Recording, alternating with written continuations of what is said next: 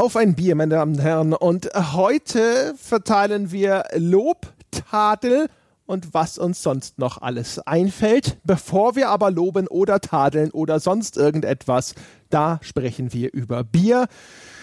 Meine Damen und Herren, mit mir angetreten, um über Bier zu sprechen, sind Sebastian Stange. Hallo Sebastian. Hallo André, hallo liebe Leute. Und Jochen Gebauer. Frisch genesen, Jochen. Bist schon wieder fit? Ja, natürlich. Ich habe ein Bier vor mir stehen und wenn es ein Bier vor mir äh, rumsteht, dann geht es mir natürlich auch gleich viel besser. So richtig. Hm. Machst du gerade Handstand auf einer Hand? Ja, also fast. Also eigentlich überhaupt nicht, aber in der Nähe. Und dann quasi Liegestützen auf dieser einen Hand. Ja, und Kniebeugen. Auf der Tischkante. Ich mache Kniebeugen auf der Hand, ja. Das musst du erstmal okay. hinkriegen. Sehr gut. Mm. Hervorragend. Mm. Ja, wir haben dich ja auch schon äh, für die äh, deutsche Rec-WM angemeldet, genau weil wir das wussten. Ja, Kniebeugen beugen bei der Deutsch. Reden wir doch lieber über Bier. Also ich, ich habe ja thailändisches Bier, hat mir der Martin geschickt, denn sein Chef, hat er glaube ich dazu geschrieben, sein Chef war in Thailand und er hat den Auftrag bekommen, Bier mitzubringen, das dann der Martin wiederum mir schicken darf. Und ich trinke heute, ich habe schon was genascht zwischen den Jahren, aber mir aufgehoben für den Podcast, Singa, The Original Thai Beer steht drauf. Und ich hoffe, es wurde auch in Thailand erworben. Es hat nämlich 37 gekostet. Und wenn das Euro Euro waren, ist es ein echt teures Bier. das ist ja eigentlich kap Moment mal, ich bin derjenige, der hier äh, gerade das Kochbuch zu Weihnachten bekommen hat und vermutlich zum Thai-Koch des Jahres in Deutschland gewählt werden wird. Und dann schickt der Martin dir das? Mhm. Hat er sich schon wieder mit dem Hammer die Haare gekämpft? Was ist denn da los? der Martin, der Martin, der war auch schon mal beim Hörerstammtisch oder sogar bei mehreren. Der Martin ist, ist einfach cool, ja, und der Martin kennt sich aus und der Martin weiß schlicht ergreifend, wem man Bier aus aller Welt zuzukommen hat, wer das zu schätzen weiß, wer der Connoisseur ist, wer auch tatsächlich etwas Substanzielles darüber zu bereden und zu besprechen hat. Aber und das bist Jochen, nicht. Ja? Singha schmeckt doch total scheiße. Weiß ich doch nicht. Das Bier aus oh, nein. Das ist furchtbar. Nein. Der Martin wusste das wahrscheinlich. Das schmeckt. Jetzt ergibt es Sinn. Das schmeckt nach Liebe.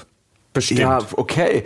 Wie so ein Placebo, ne? Da ist praktisch homöopathischer Geschmack drin, den du schmeckst, weil du hier was dabei empfindest, bei der Hintergrundstory, die dazu Nein, nein, nein, es was riecht schon. ist wie alle anderen asiatischen Biere. Schlimm, schlimm, schlimm. Es riecht Einzig schon. Du Rassist. Ein bisschen was. Ja?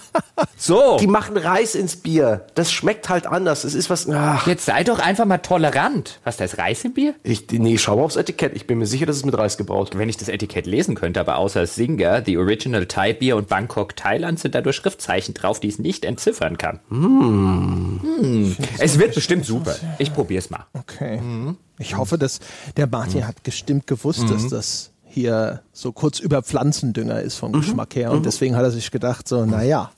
Eigentlich unter Pflanzendünger, wenn man ehrlich ist. ja, gut, dann, dann will ich mal nicht so sein, Martin. Ja? Dieses eine Mal geht es noch durch. Nein, es schmeckt, es schmeckt tatsächlich wie das, äh, ich hatte es vielleicht auch tatsächlich schon mal in dem einen oder anderen Thai-Imbiss oder so. Ich merke mir dann häufiger mal nicht die Marken. Es schmeckt wie, tatsächlich wie so ein asiatisches Bier, was man in so einem Asia-Imbiss bekommt. Aber ich muss sagen, ab und zu geht das mal. Ja? Und wenn man es geschenkt bekommt, als äh, Weihnachtsgeschenk ist es leider nicht rechtzeitig angekommen, aber da kann der Martin nichts dafür, das war die Post. Dann schmeckt es ausgezeichnet. Martin, lass dich nicht ins Boxhorn jagen, du bist super. Ja, und die anderen, die kriegen auch in Zukunft nichts, genau. Mhm, mhm. Das ist ja schon okay. Im Sommer oder in, in Asien bei großer Hitze und Schwüle so ein eiskaltes von den Dingern, das geht schon klar. Ich trinke jetzt auch nicht das Beste. Ich trinke einen Bayreuther Hell aus dem Supermarkt nebenher. Eine ziemlich durchschnittliche Geschichte auf Augenhöhe mit vielleicht Augustiner oder Tegernseer.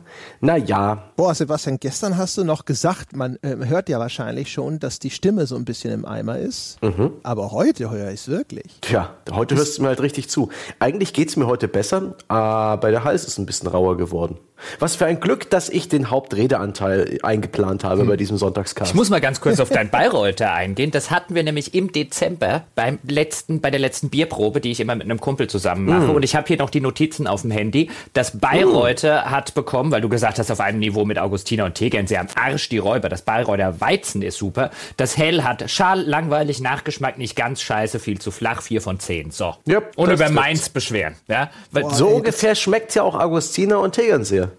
Das sind alles keine guten Biere. Ei, ei, ei, das gute Tegernseher. Ja. Dem Tegernseher verdanken wir diesen Podcast quasi zumindest 75 Prozent. Ja? Ja, damit haben Jochen und ich uns hier immer hier schön die die Lampe angeschaltet in München. Das ist ja ganz nett, das schmeckt so ein bisschen keksig und getreidig im Abgang, wie so eine Schale Müsli, aber es ist immer noch kein gutes in Bier. Der gleichen, in der gleichen Bierprobe, ja, Blind Tasting, hat Oettinger besser abgeschnitten bei uns als Bayreuther. Es war das Schlechteste des Abends. Mhm. Äh, Oettinger ist noch ein bisschen lauter in der Kehle. Ich, ich, ich, ich schäme mich auch dafür, jetzt mal Bayreuther gekauft zu haben, obwohl es irgendeine Medaille gewonnen hat. Ach, das ist so da man wirklich, DLG. dass diese, dass diese Biermedaillen wirklich für ein, für ein absolut. Das ist wahrscheinlich diese DLG-Prämierung. Das kriegt heute ungefähr, glaube ich, jeder und jedes Bier, das nicht, also gefühlt zumindest, überall prangen diese Gold- und Silbermedaillen, DLG Ja. prä, äh, prämiert. Und ich glaube wirklich, jeder, der nicht irgendwelches, äh, der nicht irgendwelches, keine Ahnung, irgendwelches Motoröl in sein Bier reinkippt, bekommt das. Und der wahrscheinlich auch. Ja. Ach Gott, was trinkst du denn jetzt noch du, André? Ich äh, trinke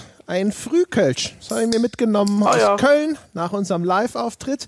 Da hat mich jemand zur Rede gestellt über Dinge, die ich äh, oder wir oder sonst irgendwie Böses über Kölsch gesagt haben. Und ich habe gesagt, ja, weißt du, eigentlich habe ich gar nichts gegen Kölsch. Das ist halt nur immer die low-hanging fruit. Ne? Alle machen sich ja über Kölsch lustig, also warum nicht auch mal mitmachen? Ja.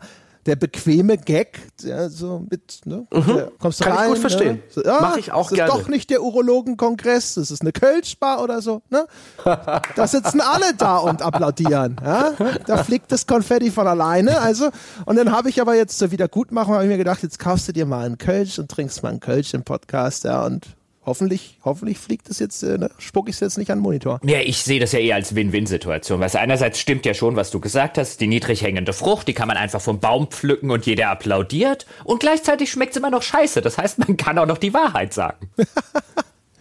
Ja, also das Frühkölsch, das schmeckt gerade ungefähr auch genauso wie ich diese asiatischen Biere im Sinn habe. Ich hatte ja auch mal eine Phase in der Frühzeit des Podcasts, da habe ich hier aus meinem, von meinem Vietnamesen alles an unterschiedlichen asiatischen Bieren mitgenommen, die die da hatten. Und das war auch alles eher so, hm, und das Frühkölsch hier. Ich glaube, Kölsch ist halt aber auch nicht so ein Ding, das schmeckt, glaube ich, echt nur vom Fass frisch. Besser, besser vom Fass. Also ja. zumindest ist das so mein Eindruck. Ich habe noch kein Kölsch aus der Flasche oder aus der Dose getrunken, das in irgendeiner Form auch nur den Status gut erreicht hätte. Vielleicht stimmen die Vorurteile doch. Vielleicht hätte ich einfach mit Nachdruck sagen sollen, nein, dein Bier ist scheiße.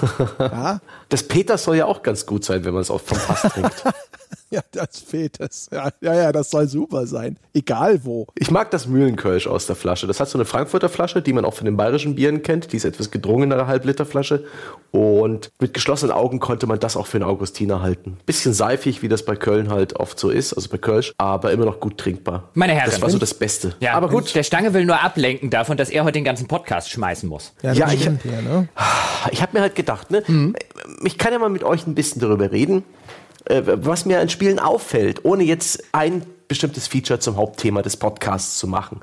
Weil dann ist es vielleicht doch ein bisschen zu wenig Butter auf zu viel Brot geschmiert. Aber es gibt halt immer wieder Spielelemente, die finde ich gut, die finde ich clever. Es gibt Spielelemente, die verstehe ich nicht. Oder Designentscheidungen oder ja, generell Marketingstrategien, wo ich mir mit der Stirn runzel und mir denke, funktioniert das? Oder es gibt auch Dinge, die ich als äußerst ärgerlich empfinde. Und so habe ich mir ein paar Sachen aufgeschrieben, vielleicht auch mit einem kleinen roten Faden verbunden, die ich loben, tadeln oder zu denen ich mein Unverständnis ausdrücken möchte. Wo es auch gleich eine wunderbare Headline, ein toller Titel für unseren Podcast wäre, uns trotzdem noch viel Raum, ja, eine weiße Leinwand bietet, um da interessante Worte drauf zu zeichnen. Oh geil, da können wir jetzt hier so richtig den inneren Pollock rauslassen, uns alle mit Farbe beschmieren und gegen die Leinwand werfen und so. Ja, vielleicht wird es ja auch ein schönes äh, Strukturdiagramm am Ende. Ja? Mit lauter rechten Winkeln, Pfeilen und einer logisch schlüssigen Gesprächsführung. Wahrscheinlich wird es am Ende Boys. Wir kotzen irgendwo hin und erklären, danach ist halt Kunst. Gut möglich, Jochen. Hauptsache, wir haben schon eine Vitrine vorbereitet.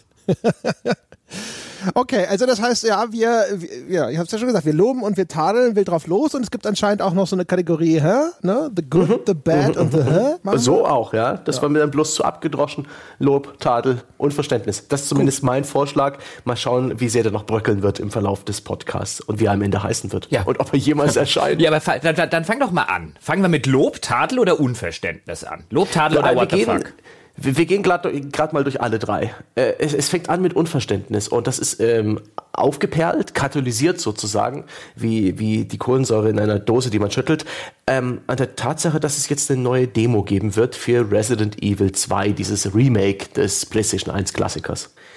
Die Demo hat zwei Elemente. Eins finde ich furchtbar doof. Tadel und eins, das verstehe ich nicht ganz. Zum einen ähm, ist diese Demo nur zeitlich exklusiv erhältlich. Das finde ich furchtbar. Und wollte mich einfach nur mal ganz kurz darüber auskotzen. Kein großer Haufen, nur ein, ein wenig in den Hals.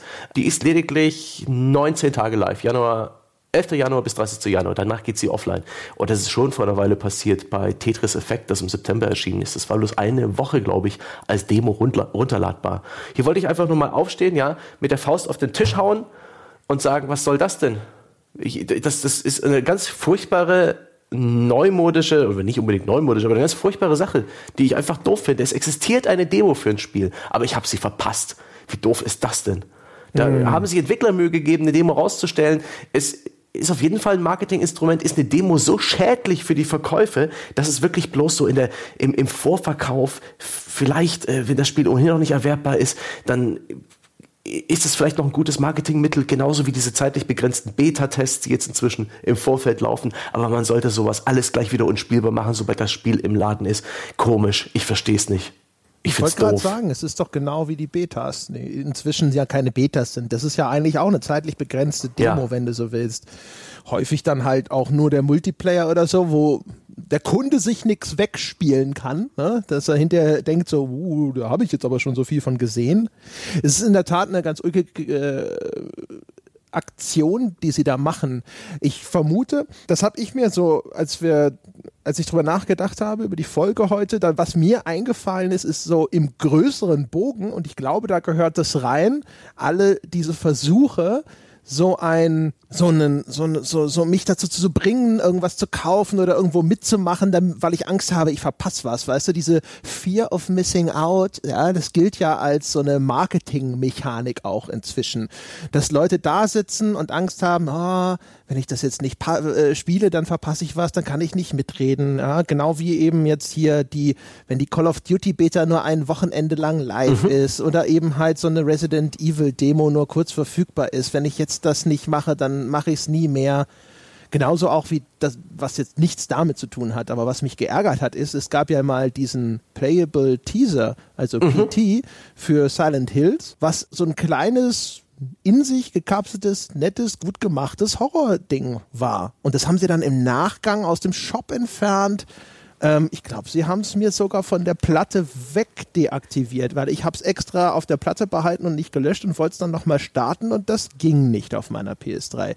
Da habe ich auch so ein da habe ich halt so mit den Fingernägeln so ein paar Spuren im Tisch hinterlassen, weil ich gedacht habe, so, warum denn?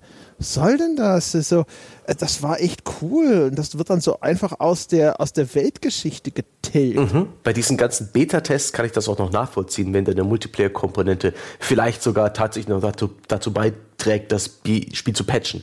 Aber bei einer Demo eines Singleplayer-Spiels, einer Singleplayer-Spielerfahrung, das äh, online zu stellen und danach wieder wegzunehmen, auch so tückisch mit diesen äh, DRM-Mechanismen von äh, diesen ganzen digitalen Spieleplattformen, wo man eben bei im PSN, auf Xbox One und Co. einfach dann auch seine Demo wegdeaktiviert bekommt. Leute, dann, dann, dann redet Gefühl. doch mal über das eigentliche Marketinginstrument, nämlich dass man sie nur 30 Minuten spielen kann und das nur ein einziges Mal. Da, nein, nicht ein einziges Mal. Das so lese, habe ich das überall gelesen. So lese ich das auch gerade und nach, ich das, dann hat das jeder falsch berichtet. Nach 30 Minuten, 30? nach 30, dachte, die Demo wird sich nach 30 Minuten Spielzeit automatisch deaktivieren, berichtet hier die ähm, sehr zuverlässige deutsche Presse, um das jetzt mal so zu sagen. Steht zumindest dachte, auf den ganzen Spieleseiten. Ich hatte es so verstanden, man kann es oft so oft versuchen, wie man will. Aber das habe ich auch bloß auf einer Seite gelesen. Ich weiß aber nicht auf welcher. Also das, das stand überall zu der Demo. Jetzt habe ich extra nochmal geguckt, dass ich keinen Unsinn erzähle und zumindest auf äh, zwei äh, großen Spiele-Webseiten wird das so behauptet. Jetzt will ich nicht ausschließen, dass das auf irgendeiner Meldung basiert, wo irgendjemand was falsch wiedergegeben hat, wäre nicht das erste Mal. Aber anscheinend gibt es da auch noch eine gewisse Spielzeitbeschränkung, die auch als Gimmick funktionieren soll. Und Sebastian, um dir dein Unverständnis wegzu, äh, wegzunehmen, weil das ist jetzt wirklich was, was bei mir jetzt kein Unverständnis auslöst im Sinne von, warum machen die das? Die machen das als Marketinginstrument, ein reines Marketinginstrument. Das dient nicht dazu, dass du das Spiel kennenlernst, dass du irgendeine Demo bekommst, kannst das Spiel mal vor dem Kaufen ausprobieren. Das dient dazu, das, was genau das, was auch passiert ist, kurz vor Release, wenn man so langsam aber sicher den äh, den, den Marketing-Hype so richtig anwerfen will und ihn so in den fünften Gang reinschalten will. Jede Spiele-Webseite in der kompletten westlichen Welt berichtet garantiert über diese Demo und das war der einzige Grund, warum es diese Demo gibt. In der steckt, das Lustige ist, dieses Gimmick mit 30 Minuten Spielzeit, wenn das stimmt, das sorgt auch nur dafür, dass man noch weniger Arbeit mit der Demo hat, weil man nimmt einfach irgendetwas aus dem Spiel, sagt die 30 Minuten, Anfang von Level X oder sonst irgendwas. Keine Arbeit damit, die Leute müssen nichts bauen und wir haben Marketing-Hype generiert. Das ist der einzige Grund, warum es diese Demo gibt. Die gibt es nicht, damit jemand mal vor dem Spielen oder vor dem Kaufen Resident Evil 2 ausprobieren kann, um Gottes Willen. Die gibt es dafür, dass alle drüber berichten und wenn die dann erschienen ist, wird nochmal über die Demo berichtet und die Leute erzählen darüber, wie ihnen die Demo gefallen hat und da das Ganze diesen limitierten Gimmick-Effekt hat, wird dann die Spielepresse auch noch darüber berichten, wie weit die Leute in den Demos gekommen sind. Der eine ist weitergekommen als der andere und hoch, lesen Sie mal, was der Lustiges in seiner Demo erlebt hat.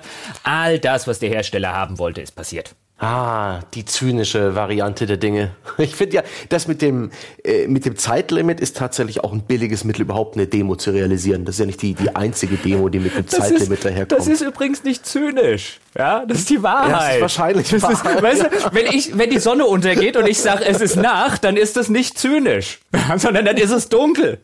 Ähm, also äh, tatsächlich, es sind nur 30. Ich hatte, ich hatte irgendwie 60 im Kopf. Es sind 30 Minuten. Und aber wenn du es schaffst, sie durchzuspielen vorher, dann darfst du deine restliche Playtime noch verbrauchen. Du hast also immer 30 Minuten. Aber das ist ja, aber mal andersrum gefragt, also ich bin da bei Jochen, warum sie das machen. Ist das sinnvoll? Jetzt also gut, okay, sie haben schon die Berichterstattung über diese idiotische Mechanik irgendwie damit eingeheimst. Aber ist es geil, wenn jemand 30 Minuten spielt? Sitzt man da und denkt sich so, hm? Dafür ist es, also ich glaube halt zum Geilsein ist es, da erwartest du von der Katze das Bellen. Also ich meine, natürlich sitzen die da und sagen, sagen bestimmt nicht, das soll, das soll so scheiße wie möglich sein. Die Leute sollen es ja gar keinen Umständen kaufen. Aber ich glaube, ich glaube, die meisten Leute, weiß ja auch viele Leute wollen sich ja heute gar nicht mehr spoilern. Also ich glaube auch dieser Teil, vorher diese Demo zu spielen, wie das früher vielleicht noch der Fall war, so als Kaufhilfe, das würden heute viele Leute schon nicht mehr machen wollen, weil sie so sagen würden, hey, da wird mir der dritte Level oder so schon gespoilert. Ich glaube, das ist nicht mal dafür gedacht, dass die Leute das spielen sollen. Ich glaube, das ist in erster Linie dafür gedacht, dass die Leute über Resident Evil 2 lesen sollen und mitkriegen sollen und auf YouTube sollen die Leute, Let's Player sollen diese Demo spielen. Ich glaube, das ist nicht gedacht, dass die Leute dann tatsächlich, ich habe die Demo gespielt und dann kaufe ich mir das Spiel. Das mit YouTube ist wirklich ein coole, cooler Gedanke. Vielleicht auch so äh, als Challenge, weißt du? Schafft das auch in der Zeit durch und so? Das ist ja, das, das fügt dem Ganzen so ein mhm. kleines Wettbewerbselement hinzu. Ich hatte überlegt, ob sie es machen, weil sie gesagt haben, wenn, ich vermute, es wird der Anfang des Spiels sein und dass, wenn sie, dass sie sich gedacht haben, wenn dann alle hinterher die erste Stunde nochmal wiederholen müssen, dann nervt sie das eher und es ist besser, wir halten es extrem kurz, damit das, was Sie nochmal rekapitulieren müssen, wenn Sie das fertige Spiel kaufen, möglichst klein ist. Ja, die Gefahr, dass Sie sich leer spielen oder satt spielen an der Demo, die ist damit gebannt. Und auch diese Ticken Duo ist prinzipiell, wenn man es jetzt abseits als Marketinginstrument tatsächlich als Demo betrachtet, vielleicht durchaus reizvoll, dass dann irgendwann der Vorhang fällt und dass du halt mitten rausgerissen wirst, was auch nett ist, weil das ist ein wirkungsvollerer Cut als irgendwie in Bildschirm, der dir sagt, herzlichen Glückwunsch, du hast die Demo durchgespielt. Hier ist nochmal ein Trailer, sondern einfach, bah. Ja, aber wobei. Aber da kommt doch ein Trailer. Der Gag ist doch, genau. dass du, oder? Dass du so einen Trailer freispielen kannst. ja, so. wahrscheinlich so? kommt am Ende ein Trailer. Aber immerhin, so mitten im Satz unterbrochen zu werden, ähm, in Anführungszeichen jetzt mal als Metapher dafür ist, vielleicht dann doch noch eine wirkungsvollere Du spielst eine Marketingmaßnahme durch, um dir danach eine Marketingmaßnahme angucken zu dürfen. Das ist deine Belohnung. Ja, genau. Den neuen Werbe. Die Marketingmaßnahme macht ja vielleicht Spaß und vielleicht freust du dich ja auch auf das vermarktete Produkt. Oh Gott, das klingt alles so furchtbar. ähm. Aber waren denn die alten Demos, die wir früher hatten, die vielleicht auch einen anderen Wert hatten, weil die waren ja wirklich ein eine Art digitales Gut, vor allen Dingen vertrieben auf diesen ganzen Heft-DVDs und Heft-CDs damals und auch irgendwie eine ein, ein Wert, den diese Hefte dadurch bekommen haben. Und äh, vor den Zeiten des Breitband-Internets habe ich deutlich mehr Demos gespielt. Jetzt, wo ich mir praktisch eine Spiele-Demo so runterladen könnte, mache ich das kaum noch. Waren die Demos von damals vielleicht einfach nur ein ja, Teil ihrer Zeit, ohnehin viel zu teuer in der Produktion, vielleicht noch niemals einem Spiel sonderlich zuträglich. Es gibt ja heute, es gibt ja heute so gut wie selten mehr Demos, was dann ja viele Leute dazu bringt zu sagen, oh, warum gibt es denn immer weniger Demos? Haben wir auch schon das ein oder andere Mal im Podcast gehabt.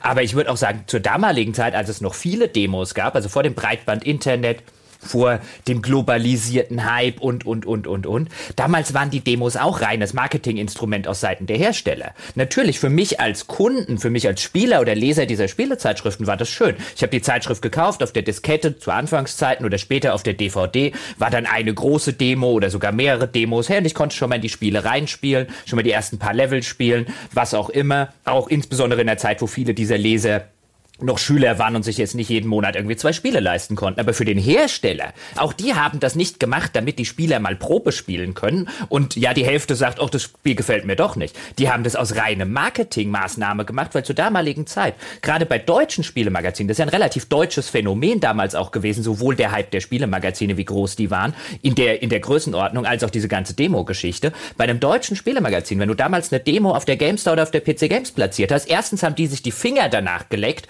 und dir im Gegenzug auch noch echt viel Coverage gegeben, damit die deine Demo bekommen, wenn du ein großes Spiel warst. Und B, du hast über 300.000 Leute erreicht. Und wie viel Geld hast du dafür ausgegeben? 0,0 Cent. Viel besser wird's nicht.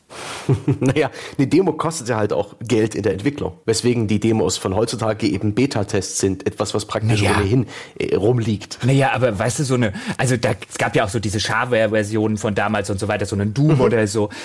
das haben die ja nicht. Also müsste mich jetzt nochmal einlesen, aber das wirkte auch damals nicht wie, das haben wir jetzt extra gebaut, sondern du hast vielleicht eine abgespeckte Version gekriegt, die die eh im Laufe ihrer Entwicklung mal gemacht haben. Also ich hatte jetzt nicht den Eindruck, die entwickeln da drei Monate extra an einer Demo. Kommt drauf an. Es gab ein paar herausstechende Demos. Ich glaube, das erste Crackdown für die Xbox war es.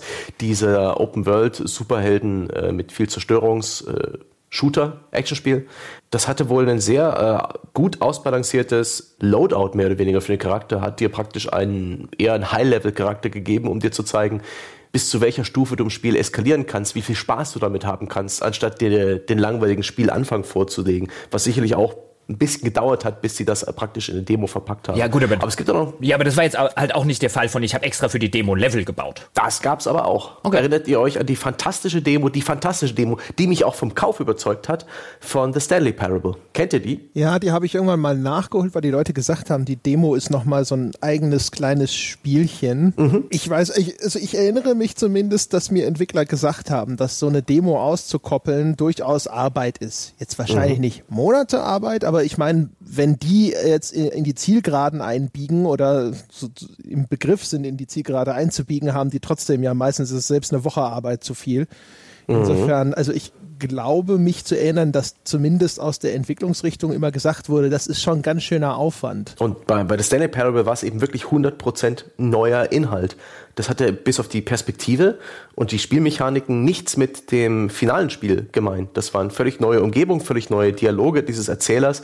Du hast auch dem Spiel, dieser Handlung nichts vorweggenommen, weil es eine andere Beziehung hatte zwischen dir und dem Erzähler. Also es hat dir schon einen wunderbaren Vorgeschmack gegeben darauf, was du letztendlich tust in diesem bizarren Spiel herumlaufen, seltsame ähm, Räume erkunden und diesen Erzähler hören, aber es hat dir eben noch nichts vorweggenommen, es hat lediglich Appetit gemacht. Es ist aber nicht vergleichbar. So ist also, also jetzt hast du aber just die komplette Ausnahme von der Regel genommen, weil die, die Demo von Stanley Parable ist letztlich, genau wie Stanley Parable ein Kommentar auf Videospiele ist, ein Meta-Kommentar, ist das ja. ein Meta-Kommentar auf Spiele-Demos. Also das, das kannst du halt nicht mit einer, mit einer kommerziellen Demo, glaube ich, tatsächlich hm. vergleichen. Und ja, ich kann mir auch gut vorstellen, dass da schon, also dass es nicht gar keine Arbeit ist, aber dass man damals, äh, dass man auch damals, mag Ausnahmen geben, aber eben äh, durchaus ein bisschen Arbeit natürlich in die Demo gesteckt hat und vielleicht Dinge poliert hat in einem Entwicklungsstadium, wo man noch normalerweise nicht so an den Polish rangegangen wäre und dass da schon ein bisschen Arbeit reingeflossen äh, ist, genauso wie das heute in irgendwelche Preview-Versionen für die, für die Presse passiert und irgendwelche Vertical Slices. Aber ich glaube, unterm Strich war das damals auch eine reine Marketingmaßnahme,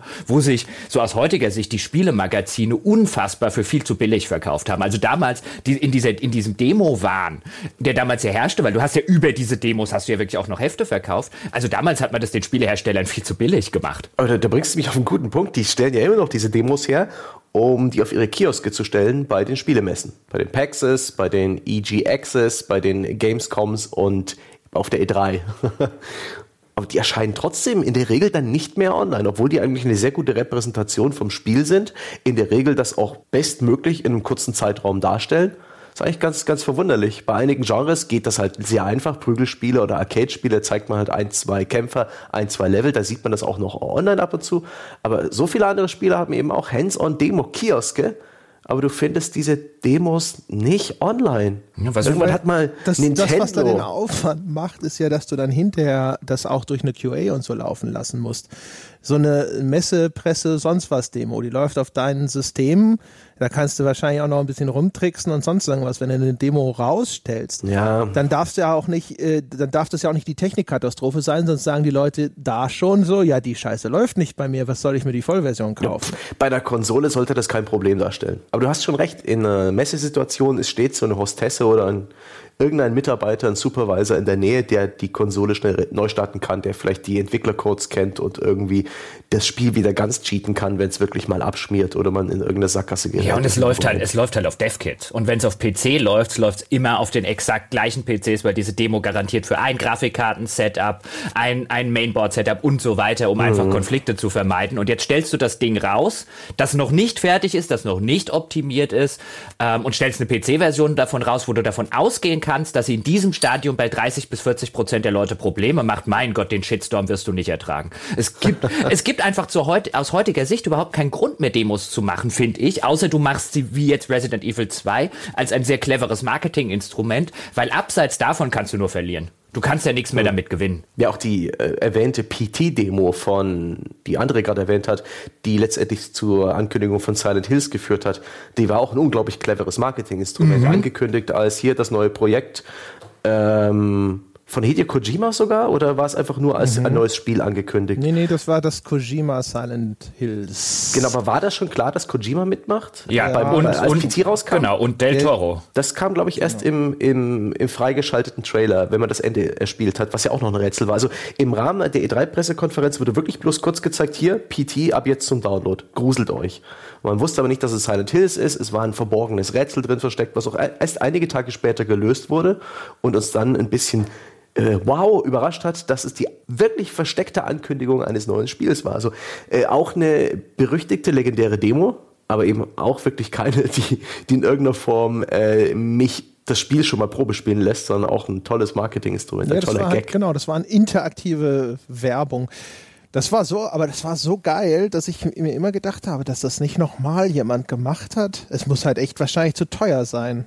Vielleicht muss man auch Glück haben, dass es wirklich zündet, dass es den Leuten auffällt, dass es äh, so diesen Effekt hat. Vielleicht klar, ist das Risiko musst du bei zu deiner groß. Werbung ja auch. Also ob deine Werbekampagne sich jetzt irgendwie verfängt, klar, das gut, das ist viel sicherer, viel safer. Weiß ich nicht. Ich habe, ist vielleicht einfach der Wunsch, dass der Vater des Gedankens, wo ich mir gedacht habe, das ist eine Werbung, die lasse ich mir gefallen. Da können sie gerne jede Woche eine machen. Äh, Auf meiner Lobliste zum Thema Demos steht auch noch eine, die hat mich nicht unbedingt von dem Spiel überzeugt, aber sie hat ein Spiel auf meine mentale Landkarte gesetzt und das Spiel ist seitdem nicht runtergerutscht und ich habe es mir dann auch irgendwann gekauft und hier auch im Podcast wert, gewertschätzt.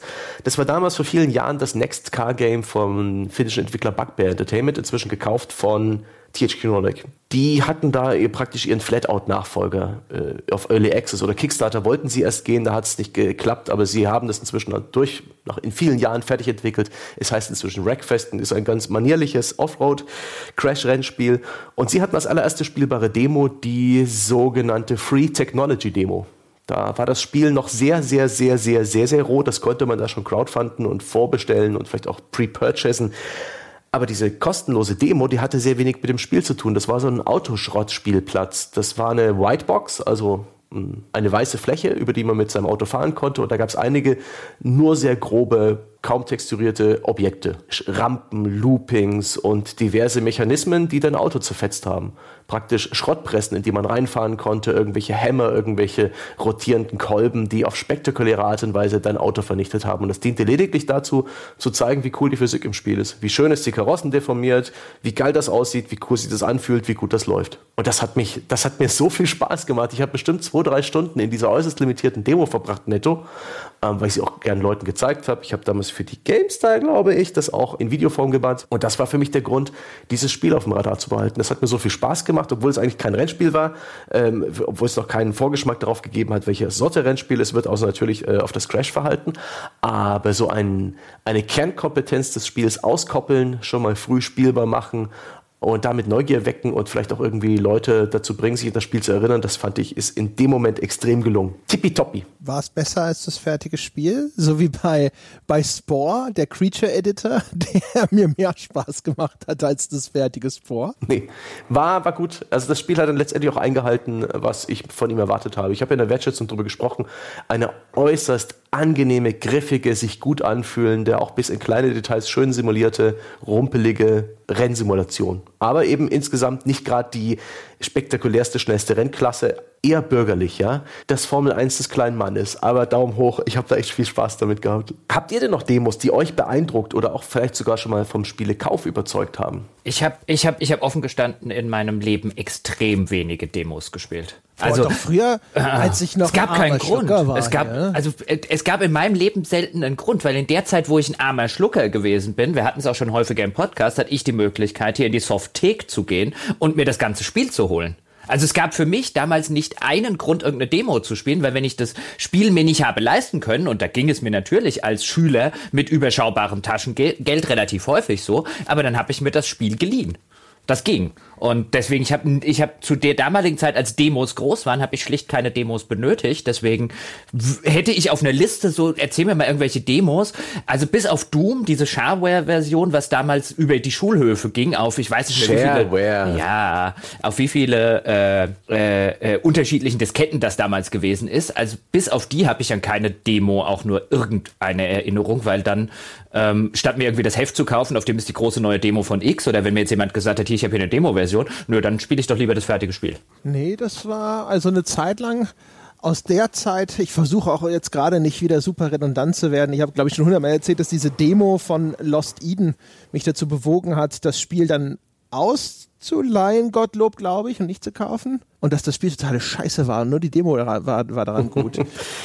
Die war wirklich gut. Die hat mir auch, die hat mich auch schwer beeindruckt. Ach Gott, ich habe so viele. Gerade zu PS2-Zeiten war ich dann so ein äh, schon interessierter Demokäufer. Da war mir so ein Magazinpreis ähm, locker lieb, um nicht irgendwie ein Risiko einzugehen beim Kauf eines Spiels. Ich habe zu PS2-Zeiten auch mit die meisten Fehlkäufe gemacht, die, die ich bereut habe weil ich einfach äh, mich nicht genug informiert habe oder weil ich so aus dem Bauch heraus Spiele gekauft habe. Und das war für mich damals auch empfindlich viel Geld als 18-, 19-Jähriger. Und ich weiß noch, die Demos zu Dead or Alive 2, die Demos zu SSX und ich glaube auch die Demo zu Res waren jeweils der Grund, dass ich diese Spiele gekauft habe, dass ich sie überhaupt entdeckt habe. Da bin ich nachhaltig dankbar dafür. Das war super gut. Hm, beste Demo aller Zeiten immer noch, muss natürlich die ehrenhafte Erwähnung finden, ist äh, die zu Bulletstorm wo sie diese Call of Duty Progressionsmechaniken so geil drin verarscht haben. So ja. auch so ein eigener kleiner Level hatte mit dem Spiel nichts zu tun und dann bist du halt immer aufgestiegen und warst hinter Super Master Sergeant Extreme Gold oder sowas. Das war fantastisch gemacht. Also das und PT zusammen sind so die und jetzt die Stanley Parable, die ich immer vergesse dabei, das sind, glaube ich, so diese Marketing, aber das sind keine richtigen Demos halt. Ne? Mhm. Ne? Das sind sondern interaktive Werbematerialien gewesen. Die haben tatsächlich echt Eindruck hinterlassen jeweils, wo ich immer gedacht habe, so, boah, ich wüsste auch keines, dass äh, keinen, der es versucht hätte und dann äh, total irgendwo, ne, hat sein Viagra genommen, es blieb trotzdem schlapp. Also, ähm, also Was? Es, fällt, es, fällt mir nicht so eine Demo ein, also nicht so, ein, so, eine interaktive Werbemaßnahme, die ich gespielt hätte, wo ich gedacht hätte, so, ja, das war jetzt scheiße. Demos fallen mir viele ein. Ne?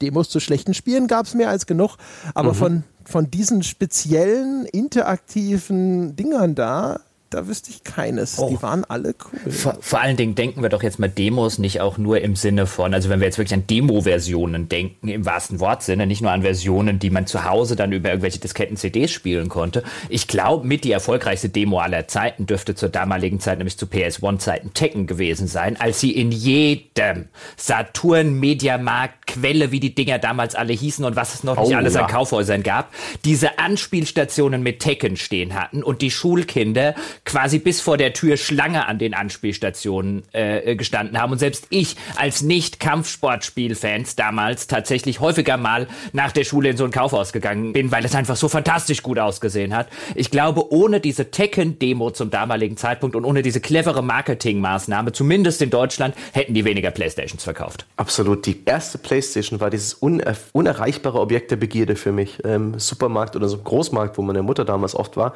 da stand eben so ein Demo-Kiosk und ich war immer wieder, ich, natürlich hat sie mich davor geparkt oder ich habe mir das erquengelt und manchmal haben auch andere Kinder da gespielt und, und ich habe da einfach nur zugeschaut und angehimmelt und bewundert und geträumt und mir gewünscht. Das war für mich wirklich, ich habe nie eine PS1 besessen. Ich habe erst später eine PS2 gekauft, aber ähm, das Ding war super. Und diese, diese Präsenz davon, dass wirklich, dass ich, sobald ich mal in die große Stadt gefahren bin, dass da äh, solche Dinge zum Anschauen waren. Jeder Besuch in, in so einem größeren Kaufhaus hat mit der Prozession zu den Demostationen mhm. äh, geführt. Das war, oh, das war eine schöne Zeit. Oh. Und da war, also zumindest aus meiner Erinnerung, es mag, ich will nicht behaupten, die waren tatsächlich die ersten oder diejenigen, die das erfunden haben, aber die haben zumindest zum damaligen Deutschland PS1 Launch, haben sie es auf eine Größenordnung gehievt und erkannt, wie erfolgreich das bei Kindern und Jugendlichen sein kann, den es in meiner Erinnerung vorher nicht mal ansatzweise gab. Das war überall waren diese Tekken-Stationen und die Leute haben auch wirklich in der Schule gesagt, lass nach der Schule Tekken spielen gehen. Echt? Da war das bei euch? Ja, total riesig. Ich da überhaupt nicht. Das ist witzig, weil ich erinnere mich daran, ich hatte, also das war, das muss vorher, glaube ich, gewesen sein, gab es ja schon Virtua Fighter ich, auf dem Saturn. Das habe ich gespielt.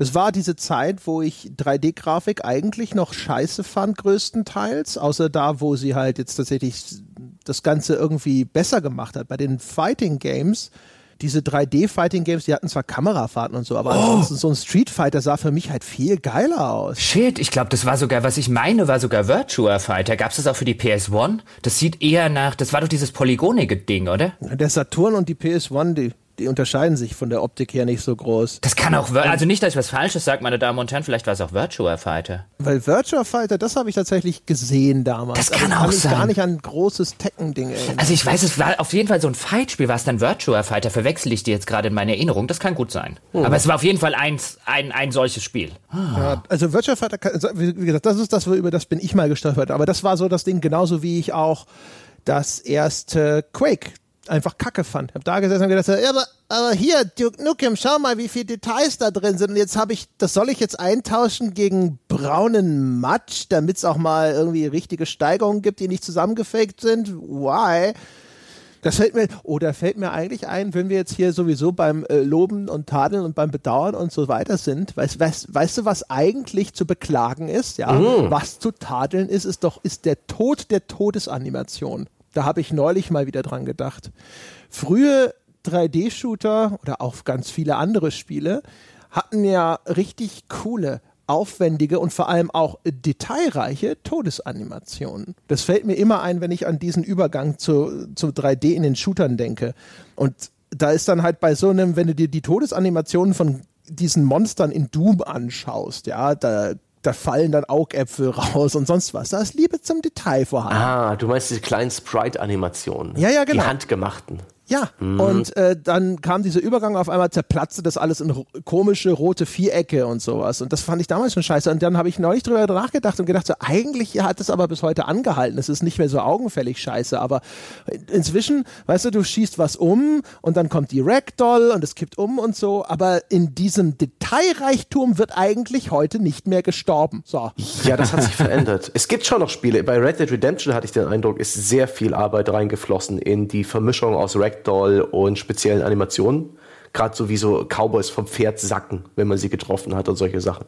Ist schon echt schön gemacht. Aber, aber das ja. geht trotzdem nicht in den gleichen es Detailgrad, ist, ne? Nee, aber dafür sind also, die Spiele heute dynamischer und es gibt halt Physik und es ist ja auch schön, wenn ja dieses Trefferfeedback der modernen Spiele, das hattest du früher halt nicht. Du hast in Doom äh, bei den Sprites hast du auf Papp Aufsteller geschossen, die vielleicht eine Animation hatten, äh, wenn sie getroffen wurden, das weiß ich gar nicht mehr, aber auf jeden Fall die halt weiter an der Stelle standen. Und heute hast du Gegner, die halt durch deine Projektile nach links und nach rechts geworfen werden und überdramatisch äh, ihre Arme von sich strecken, wenn du den finalen Treffer gelandet hast, äh, wo befriedigende äh, Blutfontänen aufsteigen, ja, Gliedmäßer ja. und Köpfe zerplatzen. Das war bei, bei Resident Evil 4 zum ersten Mal. Da, äh, in meiner Erinnerung war das das erste Spiel, wo Figuren auf einmal ins Straucheln geraten sind oder hingefallen sind, wenn du sie ins Bein geschossen hast und so. Aber äh, dann muss ich es vielleicht noch enger fassen.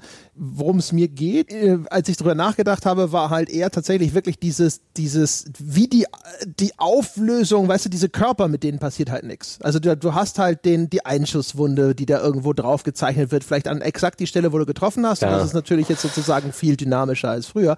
Aber du hast halt echt nicht so, ja, wie bei Doom. Ne? Da, da fällt nicht irgendwie noch irgendwo was einzeln raus. Boah. Nicht wie bei diesem Inkubus-Viech, dem die Gedärme rausquellen und wo grüne Soße runterläuft und sonst was. Der, der, der MVP dieser, dieser Disziplin ist bestimmt Crusader No Remorse und No Regret. Das war auch ein 2D-Spiel mit Sprites und das hatte so unfassbar gute Todesanimationen.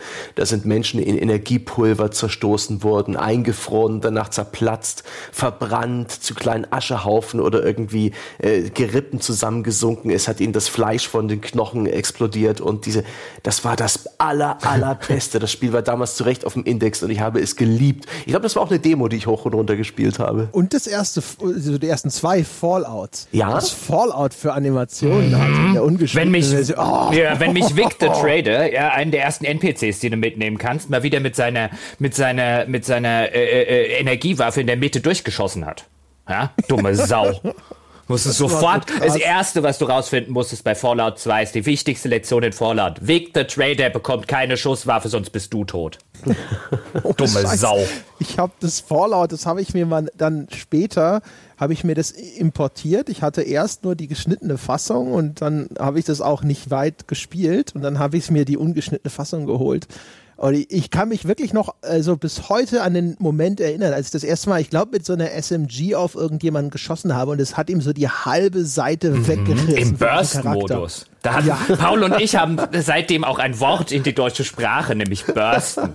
Ja, wenn man jemanden burstet, ja, dann ist das, also nicht bürstet ist wieder was anderes, wenn man jemanden burstet, ist das äh, äh sehr, eine sehr blutige Angelegenheit.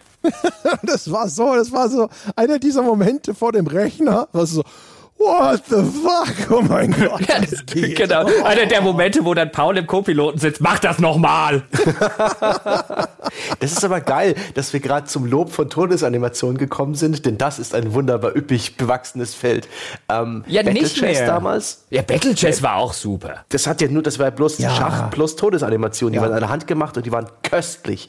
Ich habe dadurch kein Schach gelernt. Ich habe einmal alle Kombinationen gesehen und dann war es das für mich. Aber das war auch ein, ein, ein gerne gesehenes Spiel es bei uns halt, als Jugendliche. Es ist halt, weißt du, das ist so ein schöner, das ist so ein schöner Aspekt aus der Zeit, wo ich jetzt sagen würde, wir, wir es neulich auch im Live-Podcast mal haben, wo Spiele vielleicht noch ein bisschen unschuldiger waren. Jetzt denk mal unschuldig, ja, und bursten in der Mitte.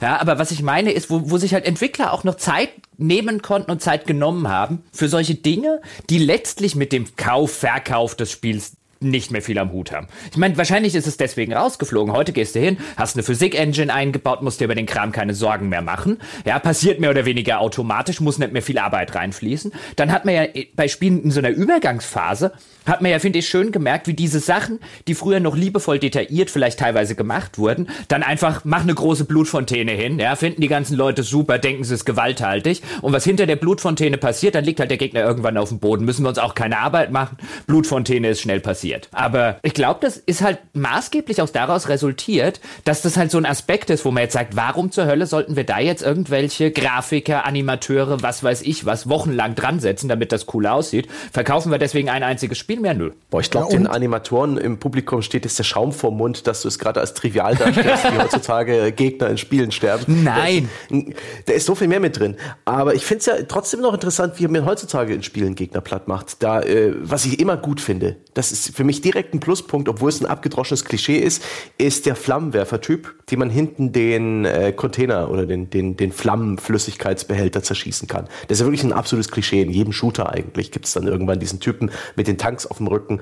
Und ich mag das voll. Ich mag das, wenn dann dieser Tank mit dieser Stichflamme brennt, wenn er dann seinen Flammenwerfer fallen lässt, im Idealfall noch irgendwie mit den Armen nach hinten wedelt, während er panisch durch die Gegend läuft und irgendwann explodiert. Am besten noch andere Leute mitnimmt. Das ist eigentlich genauso geil. Das ist auch ein Stück weit handgemacht. Das ist ein bisschen komplexer, weil es eben mehr Dimensionen als beim so ein 2D-Spiel mit Sprites gibt und auch ein bisschen mehr Physik und Dynamik und Ragdoll und so weiter. Aber das ist super. Das mag ich. Solche Sachen äh, beim Ableben von Gegnern und da gibt es ja so einige Beispiele, äh, in die Molotovs aus der Hand schießen und solche Geschichten. Toll. Sowas mag ich. Das ist in dem Fall ja sogar dann spielmechanisch wirkungsvoll, mhm. weil da gibt es diese Schwachstelle am Rücken, die du treffen kannst. Ganz kurzer Nachsatz zu dem, was Jochen eben gesagt hat, was natürlich auch mit reinspielen wird, ist halt einfach, dass Spiele äh, in Richtung Mainstream tendieren und der Mainstream mag halt überbordende Gewalt nicht. Das verengt deine Zielgruppe. Ich nehme an, das wird auch ein Grund sein, warum solche Sachen halt einfach dann runtergefahren werden. Ja, aber man könnte, Moment, ganz kurz dazu. Ja, das äh, stimme ich zu, aber man könnte jetzt auch ohne überbordende Gewalt. Wenn ich jetzt den klassischen Shooter habe, es ist auch nicht so, als würde ich da jetzt wirklich wahrnehmen. Natürlich gibt es gewisse Trefferfeedbacks und je nachdem, wohin man schießt und so weiter, aber das wirkt immer noch mit einer sehr groben Nadel gestrickt. Also es ist nicht so, als würde ich jetzt denken, oh, okay, immer wenn ich ihm in den Bauch schieße, dann macht er so eine richtige Bauchschuss abgekriegte Animation und in den Arm, dann fliegt ihm so was, weiß ich, die Schulter nach hinten weg und so. Es gibt Spiele, die machen das detaillierter und shooter als andere, aber ich habe nicht den Eindruck, als würde da wahnsinnig viel Arbeit in das optische Trefferfeedback reinfließen, weil man eben sagt, das ist nicht so wichtig. Ja, man muss, der Spieler muss mitkriegen, er hat getroffen und der Spieler muss vielleicht grob ungefähr ein Feedback dafür kriegen, in welche Richtung er getroffen hat, aber detaillierter müssen wir da nicht reingehen. Ja, ja, das war nur als Ergänzung, weißt du, das spielt mhm, beides okay. garantiert mit rein, bin ich deiner Meinung. Also zu meinem Bedauern, wie, wie sich die Leute wahrscheinlich vorstellen. ja. Es gibt ja aber auch noch zeitgenössische Spiele, die relativ komplexen Gore inszenieren. Ähm, aktuell arbeitet It an Doom Eternal, glaube ich, heißt es. Eternal ähm, wo man, das hatte ich schon im Jahresausblick erzählt, wo man Dämonen Fleischklumpen vom Skelett schließen, schießen kann, wo diese Quick Kills, diese Nahkampfattacken, sobald einer der Gegner so ein bisschen blinkt, wenn man ihn weitwund geschossen hat, kann man auf ihn zuspringen und ihn mit einer Nahkampfattacke erwischen. Die sind so kreativ, so handgemacht. Die, die, die zaubern so ein bisschen das hervor, was du in den alten Dooms gesehen hast und in den modernen Spielen vermisst. Und die sind auch so wunderbar brutal.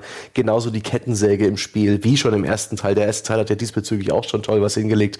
Oder eben auch das kollektive Gelächter, Gelächter in der Redaktion damals, auch von der äh, Videospielredaktion bei Computec, als äh, Gears of War äh, in der Redaktion war und äh, der entsprechende Redakteur die Kettensäge entdeckt hat. Oh, wie ist das Blut gespritzt? Oh, was war das martialisch und gleichzeitig übertrieben und dumm und, und das Blut blieb sogar an der Kamera des Spiels kleben und man hat praktisch ja, mit, mit dieser bekloppten Waffe, also ein Maschinengewehr, das eine Kettensäge am Unterteil hat, äh, Oberkörper aufgerissen von Gegnern und sich da wirklich deftig durchgesägt. Und das war, boah, das hatten wir uns dann, das haben wir ein bisschen overplayed, ein paar Wochen lang. Das war gut. ja, ich meine, der, der Finisher ist nach wie vor auch in glaube ich, gut im Futter. Ne? Mhm. Also es gibt ja. sehr viele Spiele mit so aus, aufwendigen Finishing-Sequenzen.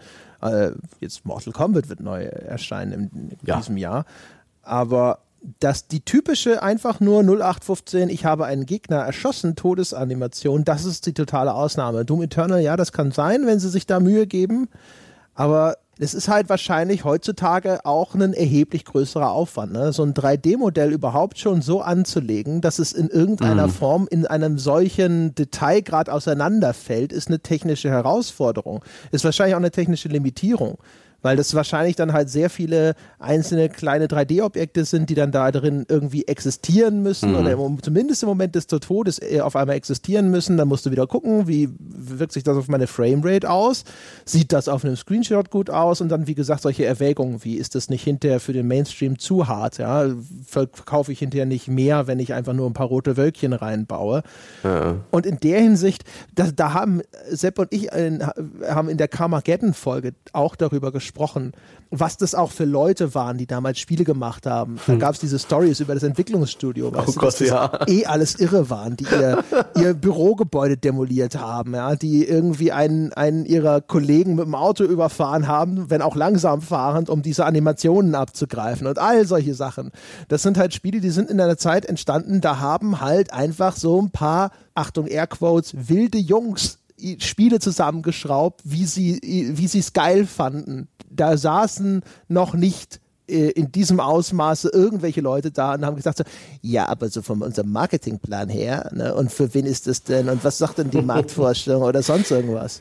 Gott, im, Endeffekt ist es aber auch schon eher vor allem tech- technisch bedingt. Wenn du mit Sprites arbeitest, musst du ohnehin die Todesanimation mit der Hand machen. Da kostet es sich genauso viel Arbeit, den Gegner einfach mehr oder weniger eine Umfallanimation zu bauen, wie eine interessante, vielschichtige Zerplatzsimulation. Da muss man vielleicht äh, Animation, da muss man vielleicht ein bisschen mehr machen, ein bisschen länger dran sitzen, aber es ist letztendlich dasselbe. Und sobald du 3D-Charaktere hast, bist du eben auf dieses Animationsrigging, äh, die Dreidimensionalität, die Animation, die Physik und so weiter angewiesen und hast dann eben nicht mehr diese Freiheiten. Und jetzt hat man eben ja, Leute, die umfallen. Ja, selbst in Spielen, wo eigentlich alles statisch ist, wo es keine Dynamik gibt, in Rundenstrategie, in äh, den Rundentaktikkämpfen von Rollenspielen, in sowas wie Civilization. Äh, insbesondere bei Rollenspielen sind die Todesanimationen ja in der Regel total lahm. So in so einem Final Fantasy und Co. da ploppen die Gegner einfach weg oder sie fallen um.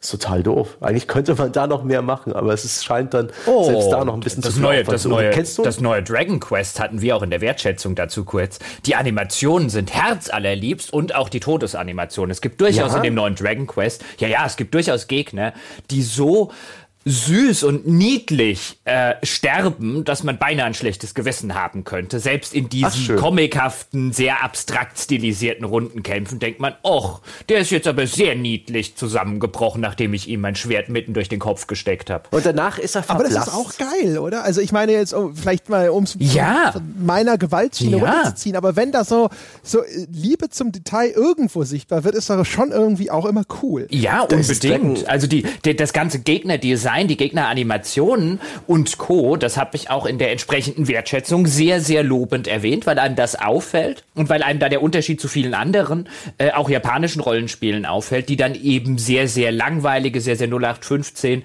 Animationen vielleicht haben, ein Gegnerdesign, das sich immer wieder wiederholt, nur immer wieder die gleichen 20 Gegner in immer neuen Farben. Sowas gibt es zwar bei Dragon Quest 11 auch, aber lange nicht in der Konzentration wie teilweise bei anderen Spielen und auch die Todesanimation. Ja, wenn ich so ein sehr niedliches, sehr, sehr äh, bilderbuchhaftes Gegnerdesign habe, dann ist es halt auch nur konsequent, das dann auch hin bis hin zu den Todesanimationen der Gegner durchzuziehen. Da hat es aber auch sogar was, wenn äh, solche Spiele ein bisschen aus der Rolle fallen. Es gibt ähm, For the King, so ein Kickstarter-finanziertes Rollenspiel, ein bisschen für Mehrspieler gemacht, nicht so sehr Brettspiel-lastig in seinen Gameplay-Mechaniken, vom Stil her überhaupt nicht meins.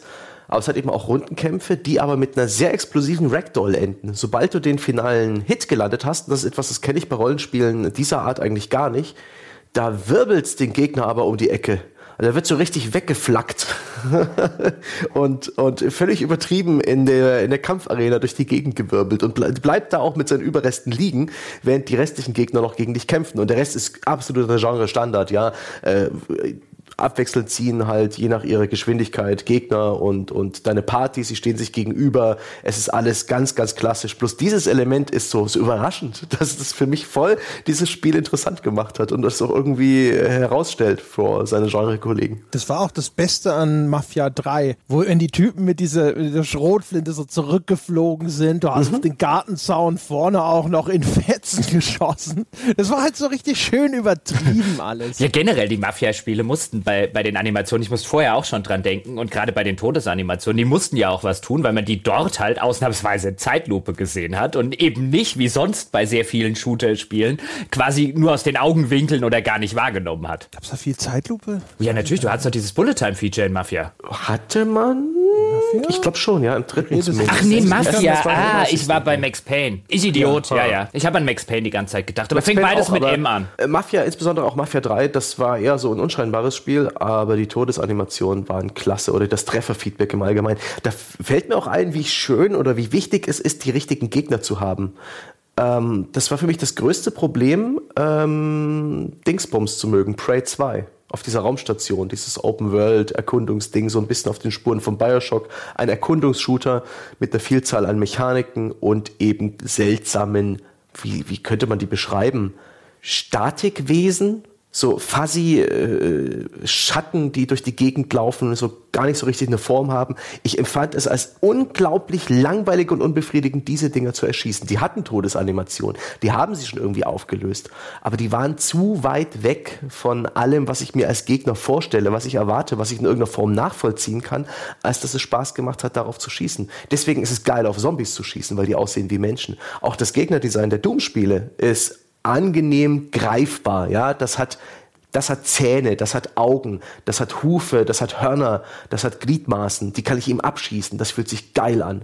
Dieser komische Statikfussel, keine Ahnung, wie ich das überhaupt nennen kann. Diese Gestalten in Prey 2, die konnte ich kaum wirklich erfassen einordnen, wahrnehmen. Und das hat dementsprechend überhaupt keinen Spaß gemacht, sie zu erschießen. Doof. Offiziell hieß es nur Prey, denk dran. Ach, das ist doch doch, ja, hieß Prey. Mhm. So. Ja. Bevor wir, also jetzt haben wir, glaube ich, Mimics. lange genug über Todesanimationen geredet, wenn wir nämlich eh gerade bei Rollenspielen waren, Sebastian, du hattest auf deinem, ich habe hier mal grob was zusammengeschrieben, was mir dann André weitergeleitet hat im Sky. Mhm. Hattest du hier noch äh, Lore-Gegenstände in Rollenspielen? Das finde ich oh, interessant. Ja. ja. Erzähl mal, das hattest du auf deiner was Unverständnisliste? Mhm das geht generell, diese ganze Liste dreht sich so ein bisschen um die Art und Weise, wie sich Spiele erklären und welche Entscheidungen sie dabei treffen oder eben nicht. Und das kann, ich nicht per se sagen, das finde ich gut oder das finde ich schlecht, wenn jetzt ein, ein Rollenspiel seine Items nicht erklärt. Aber ich bin immer wieder ein bisschen irritiert oder unglücklich, wenn ich ein Item auflese und ich weiß nicht, wozu es dient. Äh, oder wenn ich, ähm, das zum einen, da, da können wir jetzt in Richtung abbiegen, Richtung Zelda, äh, da hatte ich auch ein persönliches Problem.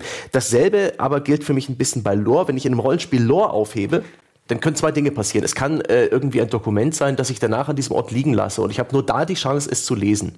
Oder die Lore ist Teil eines äh, Nebenquest-Dialogs. In beiden Fällen bin ich höchstwahrscheinlich dabei, das zu lesen und auch zu wahrzunehmen.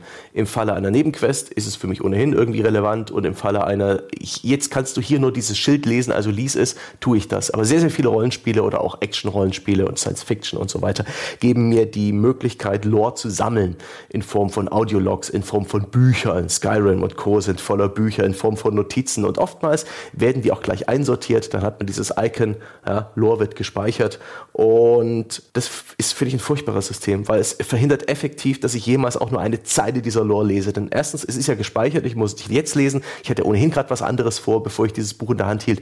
Das hat einen lustigen Titel, aber das werde ich jetzt bestimmt nicht lesen. Zehn Spielstunden später habe ich dann irgendwo im, im Log meines Spiels 20 blinkende Sternchen, die mir zeigen, hier, das ist alles neu, das erschlägt mich völlig und das werde ich also auch nie wieder lesen. Oder manchmal verbirgt das dann auch ganz schwer findbar und unkomfortabel bedienbar. Und das ist für mich eine blöde Krux. Lore in Rollenspielen. Und mir, mir, mir tun einfach nur die Spieldesigner oder die Autoren leid, die die Bücher schreiben für sowas wie ein Morrowind und ein Oblivion und Co. Warum? Es Weil, funktioniert doch. Also ich meine, du, du bist dann offensichtlich nicht derjenige, der das lesen möchte oder der das in dem Moment konsumieren möchte und der das später auch machen möchte. Also du bist offensichtlich nicht so sehr der Lore-Fanatiker, der dann sagt, ich muss das alles gelesen haben, weil ich will das alles wissen. Und wenn du der wärst, würdest du den Krempel ja lesen. Also das soll ja optional ja. sein. Das soll ja genau das anbieten, damit die Leute wie du nicht den Eindruck haben, ich muss das lesen, sondern damit die das gut ignorieren können. Ja, und dass der Rest quasi seine Lore bekommt kommt. Also in dem Fall machen sie ja ihren Job. Ja, dann ist es trotzdem für mich ein bisschen Unverständnis, dass das in, in so einem Ausmaß geschieht, weil ich mir weil ich den Eindruck habe, dass da zum Teil extrem viel drinsteckt. Und ich bin auch ein bisschen frustriert und das liegt vielleicht dann wirklich eher an meinem eigenen Spielverhalten, dass es so schwer ist, nachträglich da wieder reinzukommen, wenn ich eben nicht mal einordnen kann, wo habe ich diese Notiz eigentlich gefunden. Vielleicht erzählt sie eine Serie von Notizen oder Audiologs, vielleicht sogar eine kleine Substory, die ähm, vielleicht sogar interessant gewesen wäre. Ich habe gemerkt, Dragon Age Inquisition hat das hier und da versucht. Oh, also ja, gut, nicht geklappt. da sind wir, weißt du, da sind wir jetzt bei einem interessanten Punkt, wie ich finde. Wenn du einen Elder Scrolls zum Beispiel nimmst und Elder Scrolls hat Lore noch und nöcher. Von den ganzen Rollenspiel-Franchises würde ich sagen, ist die, die Franchise mit dem meisten ausformulierten Lore. Wenn man sich einfach mal anguckt, es gibt Internetseiten, da kann man jedes Buch, das in den Elder Scrolls Spielen bislang aufgetaucht ist und dort gelesen werden kann, kann man dann auch auf der Webseite zum Beispiel nachlesen. Und die schiere Masse an Zeug, und das sind jetzt nur die Ingame-Bücher, nicht der ganze andere Kram, den es noch gibt, die schiere Masse an Zeug ist relativ einzigartig. Ja, Spiele haben oder so alte Franchises haben häufig und gerade Rollenspiel-Franchises viel Lore. Bei Elder Scrolls ist es nun wirklich wahnwitzig, geradezu absurd viel Zeug. Falls dich das interessiert oder falls den Spieler das interessiert, dann kann der das lesen, auch innerhalb der Welt. Aber ich habe noch kein Elder Scrolls-Spiel gesehen, bei dem man das hätte lesen müssen. Oder auch nur den Ansatz oder die mhm. Idee, den Eindruck bekommen hat, das wäre schon besser, wenn ich das jetzt lese, auch wenn ich keine Lust drauf habe. Dragon Quest Inquisition was ich jetzt übrigens in der Game of the Year Edition durchgespielt habe äh, in den Weihnachtsfeiertagen. Ja, ihr könnt mich dann demnächst dafür mm. auslachen, wenn ich eine Wertschätzung dazu mache, weil ich habe nochmal Redebedarf über das Spiel jetzt aus moderner Perspektive. ja. nochmal. Ja. Nachdem er vorher schon 80 Stunden oder so versenkt hatte. Ja, ich habe Redebedarf. Ich habe auch noch mal Mass Effect Andromeda reingespielt. Mhm. Ja, die sind sich äh, äh, enorm ähnlich, aber das dann in einer entsprechenden eigenen Folge. Aber worauf ich hinaus wollte, was mir wieder aufgefallen ist, Dragon Age Inquisition hat Lore, das du lesen musst, wenn du verstehen willst, wirklich, was in dem Spiel passiert aber du weißt bei dem einzelnen Lore nicht, ob das jetzt wirklich was ist, was du lesen solltest, um die Story zu verstehen. Das heißt, das ist so ein Spiel, bei dem du die ganze Zeit den Eindruck hast, du verpasst was, wenn du das Lore nicht liest, aber nur 20% des Lores sind tatsächlich was, was du verpassen würdest, was dann am Ende dafür sorgt, dass du so ein bisschen dastehst und ein unbefriedigendes Gefühl hast, außer natürlich, du bist jetzt jemand, der irgendwie alles Lore lesen will. Also da merkst du so wunderschön, ähm, was eigentlich dann schlechtes Story-Design ist. Also entweder gehst du hin und sagst, alle müssen meine Lore-Gegenstände ähm, lesen, dann sollte ich vielleicht nicht ganz so viele einbauen, weil es nicht ganz so viele mhm. Leute gibt, die so viel konsumieren wollen. Oder ich lege mein Spiel von vornherein drauf aus, dass man das Lore nicht braucht und dass es optionales Hintergrundwissen ist. Hm. Und, was mir auch noch aufgefallen ist, jetzt kommen wir zu einem meiner Pet Peeves und bei Dragon Age Inquisition ist das wieder, es mir so mit, also das haut es dir mit dem Holzhammer rein. Jetzt baust du solche Sachen ein, also zum Beispiel Text, den ich lesen soll in einem modernen äh, Computerspiel. Hab ja nichts dagegen, ich lese ja auch gerne Text. Und dann wird der, du findest in Dragon Age Inquisition einen Lore-Gegenstand. Irgendein Buch liegt in der Spielwelt rum, ich klicke drauf und dann poppt der zugehörige Text auf. Der poppt in einem, in einem Textfenster auf mit schwarzem Hintergrund, weißer Schrift. Das ist sowieso, also wenn man jetzt im Buchladen geht, es gibt einen Grund, warum es eher andersrum gemacht wird für die Lesbarkeit. Erstens das. Dieses Bildschirmfensterchen nimmt vielleicht 20 Prozent, wenn überhaupt, des Bildschirmes in Anspruch. Äh, äh, das Spiel pausiert aber in der Zeit, während ich diesen Lore-Gegenstand aufhabe. Aber das, was ich in dem Moment machen will, nämlich dieses Zeug zu lesen, findet auf höchstens 20 Prozent des Bildschirms statt. Ich muss auch noch scrollen und die Schrift, die ausgewählt wurde, ist alles Großbuchstaben. What the fuck? Und das ist nicht das erste oder nicht das einzige Spiel, das sich hinstellt, das sich hinstellt und sagt, ich hätte gerne, dass du hier unsere unser Hintergrundwissen liest und sich überall an jeder Stelle die größte Mühe gibt, es so unlesbar wie nur irgendwie möglich zu machen. Und dafür, dafür gehören Leute mit mehreren Dachlatten verhauen. Sehr schön. ich, ich begreife auch nicht, was Entwickler reitet. Und ich habe da nicht die Faszination dran gefunden. Ich weiß nicht, wie es euch geht es gab mal eine Zeit lang diesen Trend, dass man Gegenstände, auch Lore-Gegenstände in so einer 3D-Ansicht angucken konnte und ein bisschen drehen. Oh, ohne jegliche Gameplay-Relevanz. Du hattest das Ding dann eben im Inventar offen. Ich glaube, Skyrim hat das so gemacht und konntest es in allen Richtungen drehen. Gibt auch andere Spiele, die das so machen. Ich glaube, in, in, Call of Duty World War II zuletzt konnte man auch so relativ belanglose Lore-Gegenstände finden und sich anschauen. Das ist einfach nur hier eine Pfeife. Kannst du drehen eine Pfeife. Und dazu ein belangloser Text, dass es Pfeifen gab damals. Furchtbar.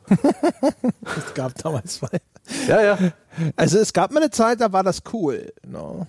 So, war, ja, da waren halt noch aufregend war. Diese, diese Shader für Gegenstände, diese, diese, dieses, oh, was sieht jetzt alles ganz toll aus, aber boah, Nee, das bringt mir gar nicht. Aber wo, wo Jochen gerade vorhin erwähnt hat, dass dann wie, wie so ein Fenster aufpoppt, ich finde auch manchmal echt problematisch, wie Spiele mir generell Informationen mitteilen und, und welche sie mir mitteilen, ob sie sie mir mitteilen. Da steige ich jetzt mal. mir auch was zu ein. Aber mhm. mach ruhig, mach ruhig erstmal. Also ich steige mal ein mit Red Dead Redemption 2. Ein Spiel, das unglaublich mit Nuancen und Facetten und kleinen Sonderwegen für spezielle Situationen vollgestopft ist.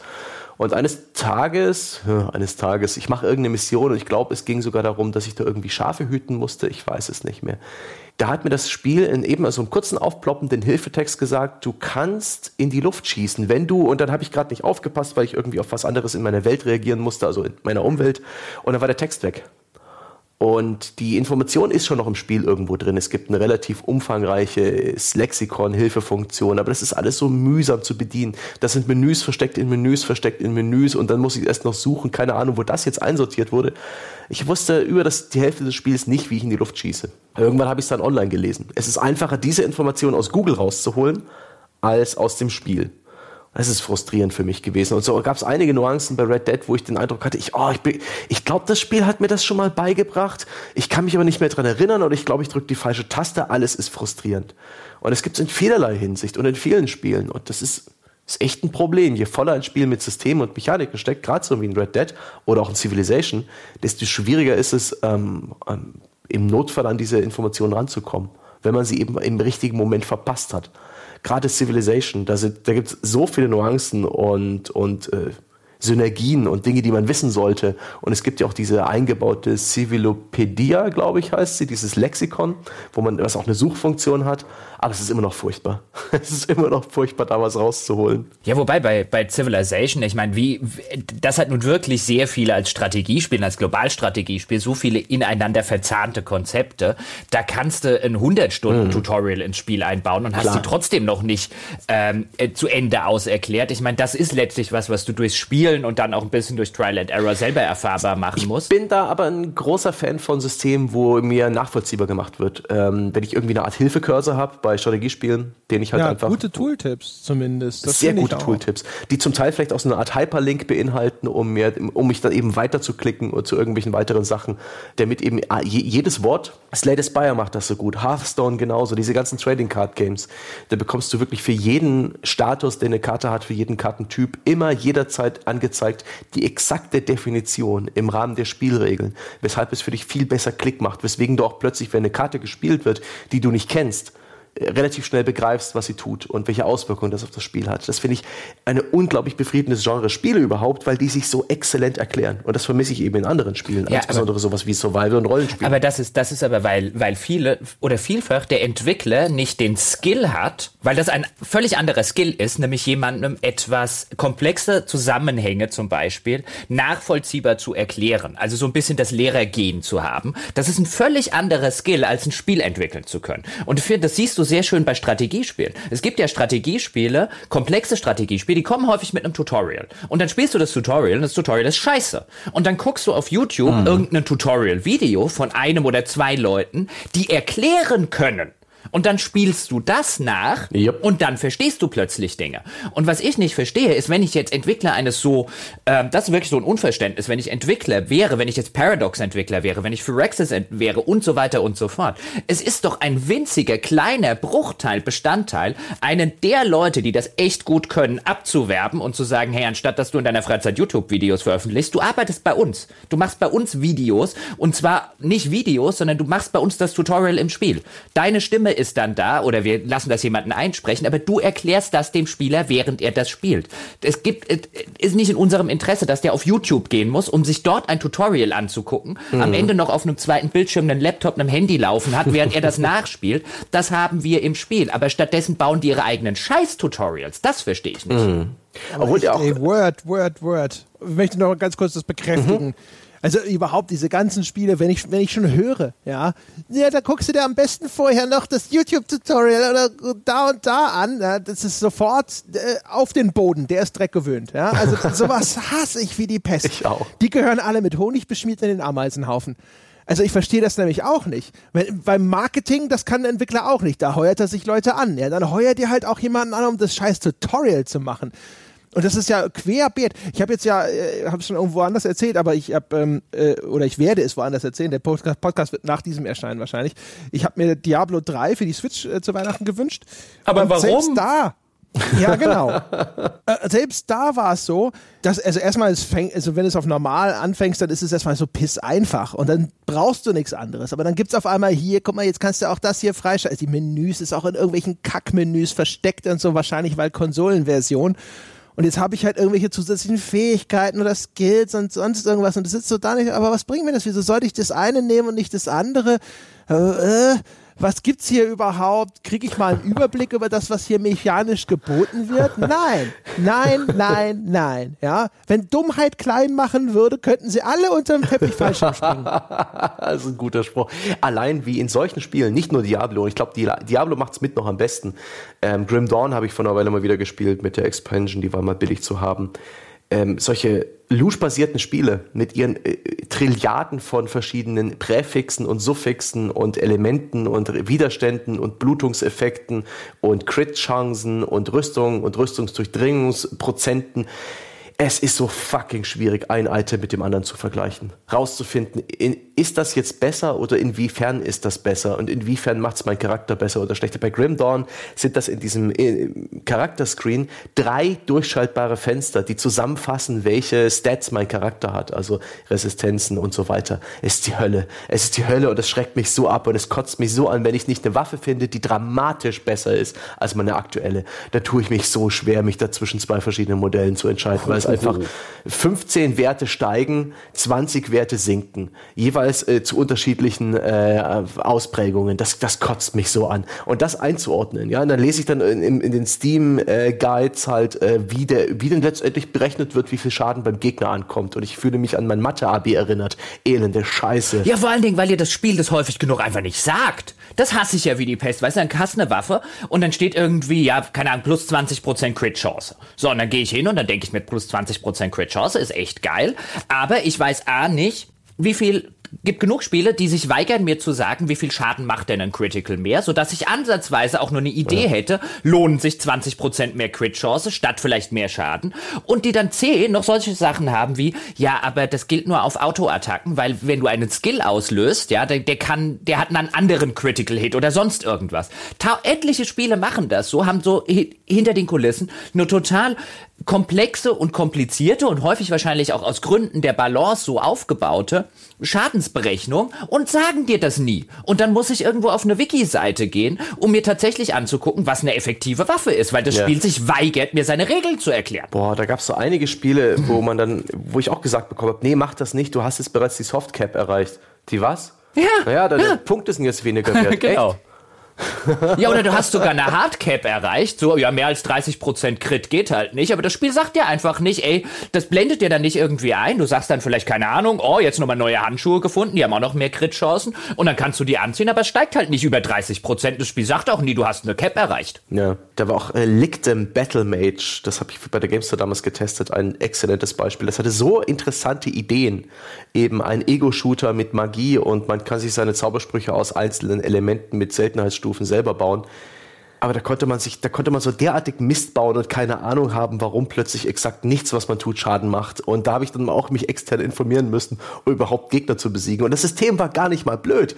Das hatte so eine Hammer-Amboss-Idee, dass man eben Gegner äh, mit äh, verwundbar macht für, für eine gewisse Sorte von Schaden, sie dann mit einer anderen Sorte von Schaden überlädt, sodass sie mehr potenziellen Schaden in sich tragen, als überhaupt Lebenspunkte haben, um dann mit einer weiteren Zauberspruchsorte Sorte apokalyptische Treffer zu landen, die auch richtig geil inszeniert waren und die Flächenschaden gemacht haben. Und das war so eine geile Idee, die ich diesem Spiel aber nicht von sich aus abbringen konnte. ich verstehe auch nicht, warum. Also, ja, es gibt bestimmt einen Anteil Menschen, die sagen so, ja, aber das ist doch der Spaß, ja, dann äh, äh da so tief rein zu, äh, einzutauchen und dann rauszufinden, was es da noch an Systemen gibt und sonst irgendwas. Aber ich kann mir echt nicht vorstellen, dass das eine riesige Gruppe ist. Also ich als normaler Spieler sitze doch da und denke mir so, erklär mir das doch und vor allem portionier das richtig. Der umgekehrte Fall ist ja die Spiele, die dann am Anfang ankommen wie die Vogelmutter und dann ja, und dir dann einfach hier so, hier ist die ganzen Informationen, die du in den nächsten 20 Stunden brauchen wirst. Erstmal alle auf einmal. Viel Spaß damit.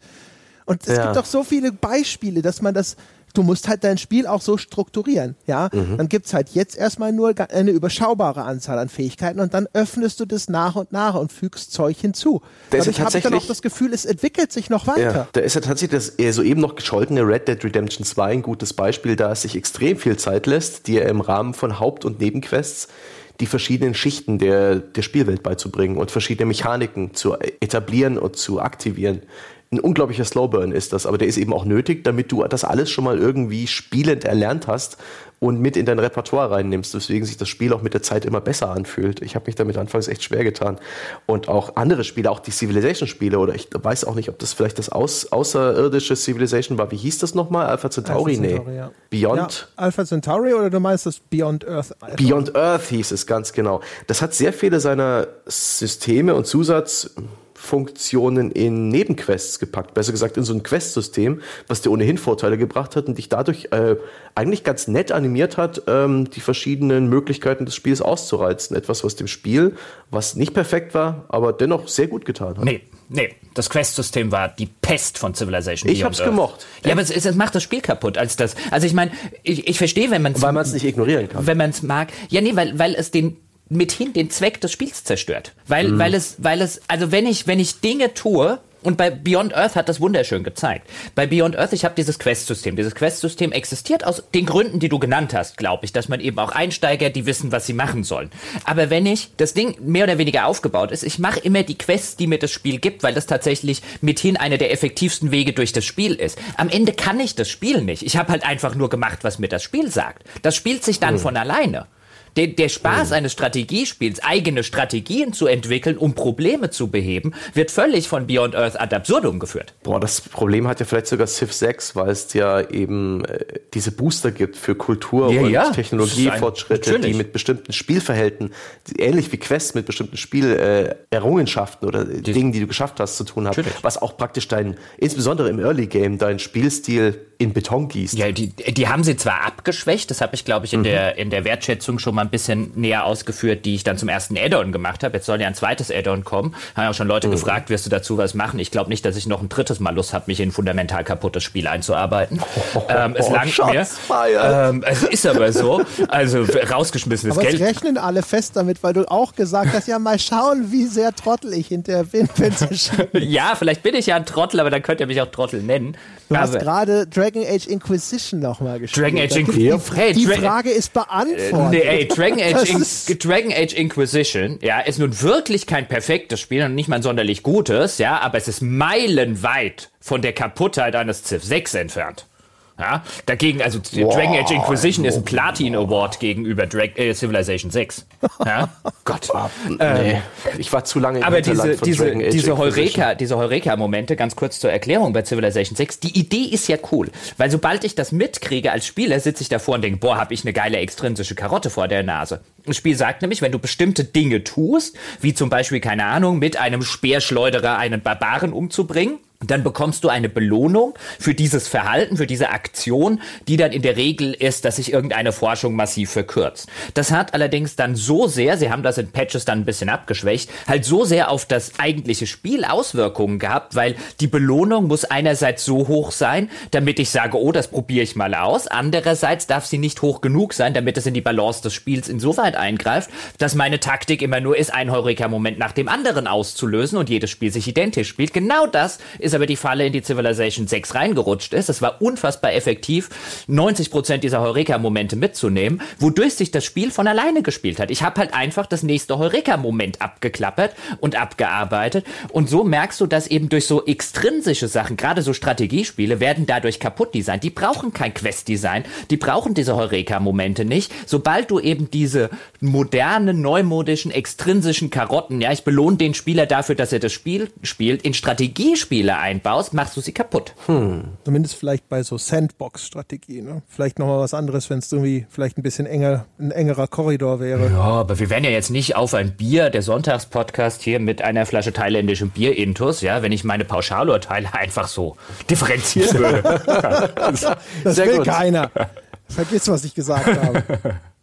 Nein, du hast schon recht. Also ich beziehe mich jetzt natürlich auf diese Sandbox-artigen Globalstrategiespiele. Wobei mir gerade keins einfallen würde, das mag das geben, aber mir fällt gerade auch kein Strategiespiel ein, wo ich jetzt sagen würde, es war eine echt gute Idee, das alles irgendwie in Quests zu packen.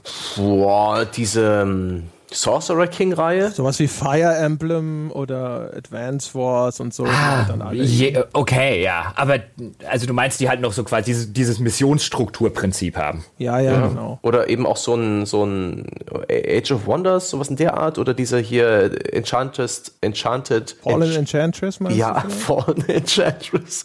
Oder eben dieses, wie hieß denn das? Das mit dem, mit dem Sorcerer King. Ich weiß gar nicht mehr, welche, ob, welche Reihe das war. Das war so ein Spin-off. Also praktisch so Heroes Might of Magic ähnliche Dinge. Da funktioniert es vielleicht auch ganz gut. Aber das ist Aber ich fand ein auch, ich fand auch übrigens an der Stelle Heroes, ich mag Heroes, die Heroes of Might and Magic Reihe sehr gerne, als sie damit angefangen haben. Viele Leute mochten das zum Beispiel bei Heroes of Might and Magic 5, was ich für eines der overratedsten Spiele aller Zeiten halte. Und auch bei späteren Teile. Viele mochten das, dass die diese rollenspielartigen Queststrukturen eingeführt haben und dass du dann immer so einzelne Questschritte hattest. Ich finde, das hat das Spiel kaputt gemacht und verdummt. Okay, dann möchte ich mal wieder ein, ein, ein wenig Unverständnis oder Tadel austeilen. Und zwar hin Richtung Spiele, auch Rollenspiele. Oder auch vor allen Dingen alles, was Crafting hat, alles, was Survival hat. In diesen Spielen sammelt man viele Gegenstände. Ob das Fallout ist, ob das ein äh, Tomb Raider, äh, Shadow of the Tomb Raider ist, ob das ein Zelda ist, jetzt für die Switch. Und ich bin oft ein bisschen vor den Kopf gestoßen, wenn ich nicht so richtig weiß, was ich mit den Gegenständen anfangen soll. Tomb Raider hat mir am Anfang ganz kurz erklärt, hier, das ist äh, Pflanzenphase, das brauchst du für X. Brauchte aber gerade kein X. Ab dann gab es diese Pflanzenphase nur noch als eins von vielen Icons, die mir angezeigt wurden, wenn ich es aufgelesen habe. Da ist mein Transferleistung nicht stattgefunden. Erst als ich diesen Gegenstand wirklich brauchte, den ich bauen wollte, habe ich mich überhaupt mal damit beschäftigt, was für ein Zeug ich dafür brauche. Habe da aber längst verlernt, welche Icons das Zeug hat. Eine unglaublich frustri frustrierende Sache und das habe ich oft bei, bei dieser Sorte Spiel, wo es eben auch Crafting gibt, das aber nicht allzu sehr im Mittelpunkt spielt. Brauche ich den Scheiß? Und wofür brauche ich den Scheiß? Wieso erzählt ihr mir das nicht? Wieso gibt es keinen Tooltip, der mir jetzt sagt, ist das Schrott oder ich brauche das hierfür oder dafür? Und wieso gibt es so viel davon? Das ist etwas, unter dem leide ich regelrecht. Und das war das viel gelobte Zelda Breath of the Wild. Das habe ich auch eine ganze Weile gespielt. Da habe ich mal die Switch von einem Kumpel ausgeliehen. Das ist ja auch ein Spiel, das sehr wenig erklärt, den Spieler eher selbst rausfinden lässt, mit NPCs reden lässt, ihn erkunden lässt und einfach mal guckt, er wird schon seine Erkenntnisse haben. Aber auch da, da habe ich mal gesehen, in der Gewitternacht fällt plötzlich ein Stern vom Himmel. Und das war ein total toller Moment, so ein Falling Star. Ich wusste gar nicht, dass es im Spiel drin ist. Es ist äh, wie ein Meteorit zu Boden gegangen und der lag dann auch als, als 3D-Objekt im Spiel. Da bin ich diesem, diesem Sternenschweif hinterhergeritten und habe den auch irgendwann im Tal gefunden. Und es war für mich total aufregend und faszinierend, dieses Ding zu finden. Und dann hatte ich ihn. Und ich hatte keine Ahnung, was ich damit machen soll. Habe ihn dann verkauft, kurze Zeit später festgestellt, äh, durch Internetrecherche, das hätte ich nicht tun sollen. Ich hätte auch später was draus craften können. Das war mega frustrierend. Das möchte ich jetzt nur anprangern. Diese, diese Untererklärtheit von gewissen Items und von Sachen, die vielleicht noch später kommen. Und ich weiß, dass es für gewisse Survival-Spiele mit äh, zum Spielrhythmus gehört, sich das vielleicht selbst beizubringen, das alles selbst zu erlernen, die verschiedenen Gegenstände, die man in der Hand hat oder mal in der Hand hatte, neu einzuordnen. Aber ich empfinde es einfach nur als unglaublich frustrierend.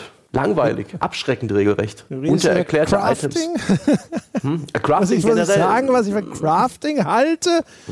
Das ist in jedem Falle ist es. Ich ist mir tatsächlich jetzt auch wieder aufgefallen. Ich habe jetzt angefangen, Below zu spielen. Und dann findest du da auch irgendwelche Rüben und irgendeine Scheiße und du kannst du rausfinden, was du zu Pfeilen zusammenklicken soll. Crafting ist halt echt für Leute, die sich gestern erst mit so einem Kantenbrot vom Baum gelockt haben. Also das, ich verstehe das nicht.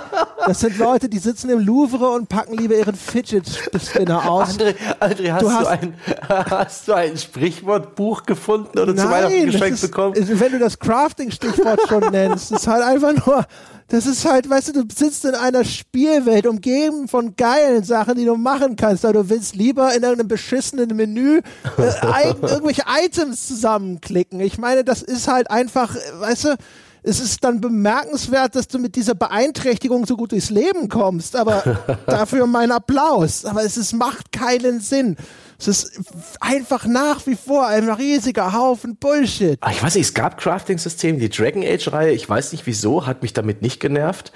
Ähm, es gibt auch diverse Rollenspiele oder ich glaube glaub sogar diverse Shooter, wo das ging, wo man einfach mehrere Waffen nimmt und prügelt sie ineinander. Ja, Fallout hat es ja auch so gemacht. Du hast äh, fünf mittelmäßige Knarren und eine sehr gute Knarre derselben Art und klopfst einfach die fünf schlechten in die eine gute rein. Das ist für mich nachvollziehbar. Das ist unrealistisch und unlogisch, aber für mich irgendwie sehr viel leichter verständlich als, als dass ich Aluminium, äh, Schraubenmuttern und vielleicht noch Leder mit mir führen muss und daran denken, oh, denk dran, wenn du Büroklammern siehst, dann kann ich mir XY bauen. Furchtbar. Ja, okay, also soweit. Ähm, also ich hab, bin ja nach wie vor, ich mag ja auch durchaus teilweise systemischere Spiele lieber als jetzt ihr beide und insbesondere insbesondere als André und so manche von den Gamey-Systemen, die finde ich dann tatsächlich nicht ganz so schlimm. Aber wenn das Crafting wirklich so in die Richtung von Fallout 4 geht, das ist einfach nur, das ist einfach nur katastrophales, ähm, katastrophales, äh, äh, extrinsisches Karotten, schlechtes Game Design. Ich verstehe schon, warum es funktioniert und warum man dann, ähm, warum, warum es auch eingesetzt wird, weil es eben, weil es eben so den, den, den, den Spieler an so eine Nadel hängen soll, die dann, die dann nie aufhört, weil du wirst immer mehr, immer wenn du dich einmal drauf eingelassen hast. Und so ist das Spiel ja auch auch designt, wenn du jetzt so ein Fallout 4 nimmst. Du wirst sehr lange Zeit wirst du immer Kleber brauchen und immer Schrauben. Es gibt immer irgendetwas, was von dem es wenig gibt, damit du nie an den Punkt kommen sollst, wenn du dich einmal auf dieses Crafting-System eingelassen hast, dass du sagen kannst, ich habe jetzt genug. Es muss immer an irgendetwas einen Mangel geben. Du musst immer diesen nächsten Schuss brauchen. Das ist furchtbares Game Design, aber es gibt auch, du hast jetzt zum Beispiel Dragon Age genannt, an Inquisition gibt es ein schlechtes Crafting-System, aber du kannst es wenigstens geflissentlich ignorieren. Äh, da, da, da, da gibt es auch noch einen gleichen Tadel Richtung Dragon Age Inquisition. Ich habe das ja auch lange Zeit gespielt, ungefähr die Hälfte des Spiels habe ich durchgespielt, bis ich es dann endlich habe sein lassen. Es hat mich nicht äh, begeistern oder interessieren können. Das stimmt, da gibt's Crafting, das stimmt, man kann es komplett ignorieren. Das habe ich auch wirklich komplett ignoriert. Aber das Schlimme an diesem Spiel ist, selbst aufwendigere, selbst wirklich knackige, große, lange Quests belohnen mich mit einem Crafting-Rezept. Und da war bei mir irgendwann der Genussfaden ja, gerissen. Also das ist, aber das werden wir dann Ich will mit geilen Items belohnt werden. Aber das, ja, dann muss ich bei der Wertschätzung anwesend sein, um da auch Gift und Galle zu spielen. Oh ja, das kannst, das kannst du gerne tun. Mal gucken, ähm, äh, mit wem ich die dann mache. Können wir vielleicht auch nächste Woche machen, Sebastian. Aber mhm. ich will noch auf einen Punkt eingehen, eingehen, den du eingangs gesagt hast, als wir über diese Tutorials und wo du dann, wo wir dann auf Crafting abgebogen sind, durchaus legitimerweise, weil du gesagt hast, so, ich glaube, im Falle von Tomb Raider, dann kriegst du irgendwas beigebracht, was du in dem Moment nicht brauchst. Und das ist auch mhm. so ein, so ein, tatsächlich so eine Kleinigkeit, weil letztlich macht sie natürlich kein Spiel kaputt, aber so eine Kleinigkeit, die mich auch immer ärgert, ähm, wenn ich schlecht designte Tutorials jetzt, wir hatten es vorher in der Hinsicht schlecht erklärt, und jetzt diese schlechten Tutorials, wenn mir das Spiel zeigt, wie ich zum Beispiel, keine Ahnung, einen, ein Health Pack benutze, obwohl ich es nicht brauche weißt du, wenn du, wenn du mir Dinge hm. beibringst, dann musst du mir einen Grund geben, damit ich die jetzt auch benutze, während ich sie lerne, weil sonst werde ich mich nicht dran erinnern wenn ich dieses Health Pack nicht dringend brauche und das Spiel bringt mir jetzt bei, was weiß ich, drück nach oben auf dem D-Pad oder so, äh, garantiert, wenn ich mein erstes Health Pack brauche, werde ich dastehen und werde mir denken, wo musste ich nochmal drauf drücken? Weil ich es in dem Moment ja. nicht gebraucht habe. Also speichere ich das auch nicht als eine wichtige Information ab. Und wo ich mir denke, wieso werden bis heute Spiele so mies designt? Da kommt ein Spiel und sagt, hier zeige ich dir jetzt mal, dass du irgendwelche Pfeile herstellen kannst und ich habe aber schon zehn im Inventar. Das ist dumm. das stimmt. Ja, aber es ist eben auch nicht einfach, richtig umzusetzen. Ich habe da nichts dagegen, dass ein Spiel selbst nach der Hälfte der Spielzeit noch mal ganz kurz Tutorial-Einblendungen oh, bringt. Oh nee, das geht gar wie, nicht. Ach Gott, nee. wenn es an dem Punkt angebracht ist. Oh nee, das hasse ich wie die Pest. Wenn ich nach zehn Stunden Echt? noch Tutorial-Einblendungen krieg, boah, nee, das geht gar nicht. Ja, jetzt nicht durchgehend. Red Dead hat ja auch extrem lange an deiner Hand gehalten, ja, bis es mal irgendwie war auch so einer der Nachteile. Hat des mhm. Spiels. Also ich, das, aber das ist tatsächlich so ein Dilemma, weißt du, du kannst natürlich einerseits nicht, äh, kann durchaus akzeptieren, dass das auch so für ein Red Dead ein Dilemma ist. Du hast jetzt viele Systeme, hast vielleicht auch äh, viele Aktionen, die du ausführen kannst. Genau deswegen ist ja teilweise die Steuerung auch äh, äh, äh, überladen oder wirkt häufig überladen, weil du einfach viele Sachen machen kannst. Du hast vorher erwähnt, in die Luft schießen. Das brauchst du so selten, dass du natürlich, wenn du es dann nach 30 Stunden mal wieder brauchst, nicht mehr weißt, wie das zur Hölle noch ging, insbesondere bei der überladenen, äh, äh, bei den überladenen Tasten in dem ganzen Spiel. Deswegen kann ich schon verstehen, wenn wir das alles an den Anfang klatschen und die Spieler jetzt erstmal 10 Stunden Tutorial spielen, dann hören die auf, uns zu spielen. Andererseits kann ich es aber auch trotzdem nicht leiden, wenn nach 40 Stunden ein Spiel hingeht und mir irgendwie noch ein neues System beibringen will, wo ich dann sage, nee, nee, nee, mein Freund, wir sind in der Phase, wo ich deine Systeme meistere. Ja, wenn du aber so, wenn du es aber nicht hinbekommst, dass deine Systeme so interessant sind, dass ich sie jetzt meistern will, dass du mir dauernd ein neues beibringen musst, weil keins deiner Systeme in irgendeiner Form diese, diese Meisterhaftigkeit voraussetzt, ja, I see what you're doing there, aber du bist trotzdem kein besonders tolles Spiel. Ach ja,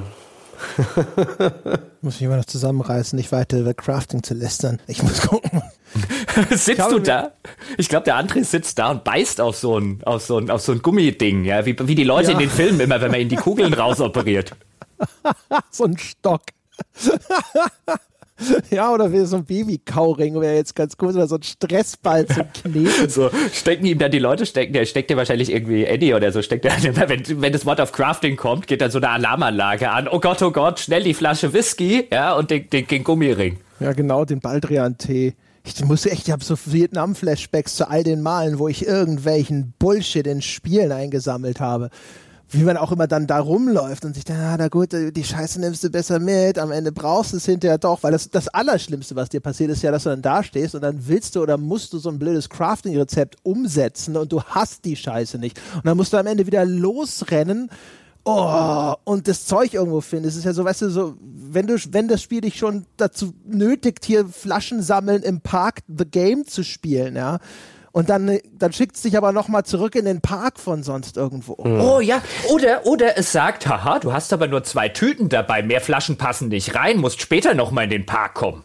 Da finde ich aber tatsächlich irgendwie, das hat so seinen Platz gehabt in, in diesen Oldschool-Rollenspielen. Ich weiß nicht mehr, welche das waren, aber wo es sich wirklich cool angefühlt hat, wenn man irgendwann einen Extrabeutel bekommen hat, der im Inventar lag, der all deine Kräuter oder all deine Tränke gefasst hat.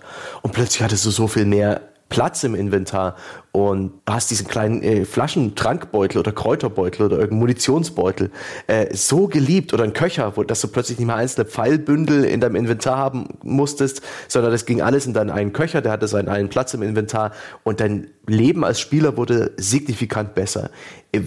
Das fand ich geil. Und das ermöglichte auch erst das unkomfortable Crafting oder Inventory Management. Vielleicht können wir auch in die Richtung abbiegen.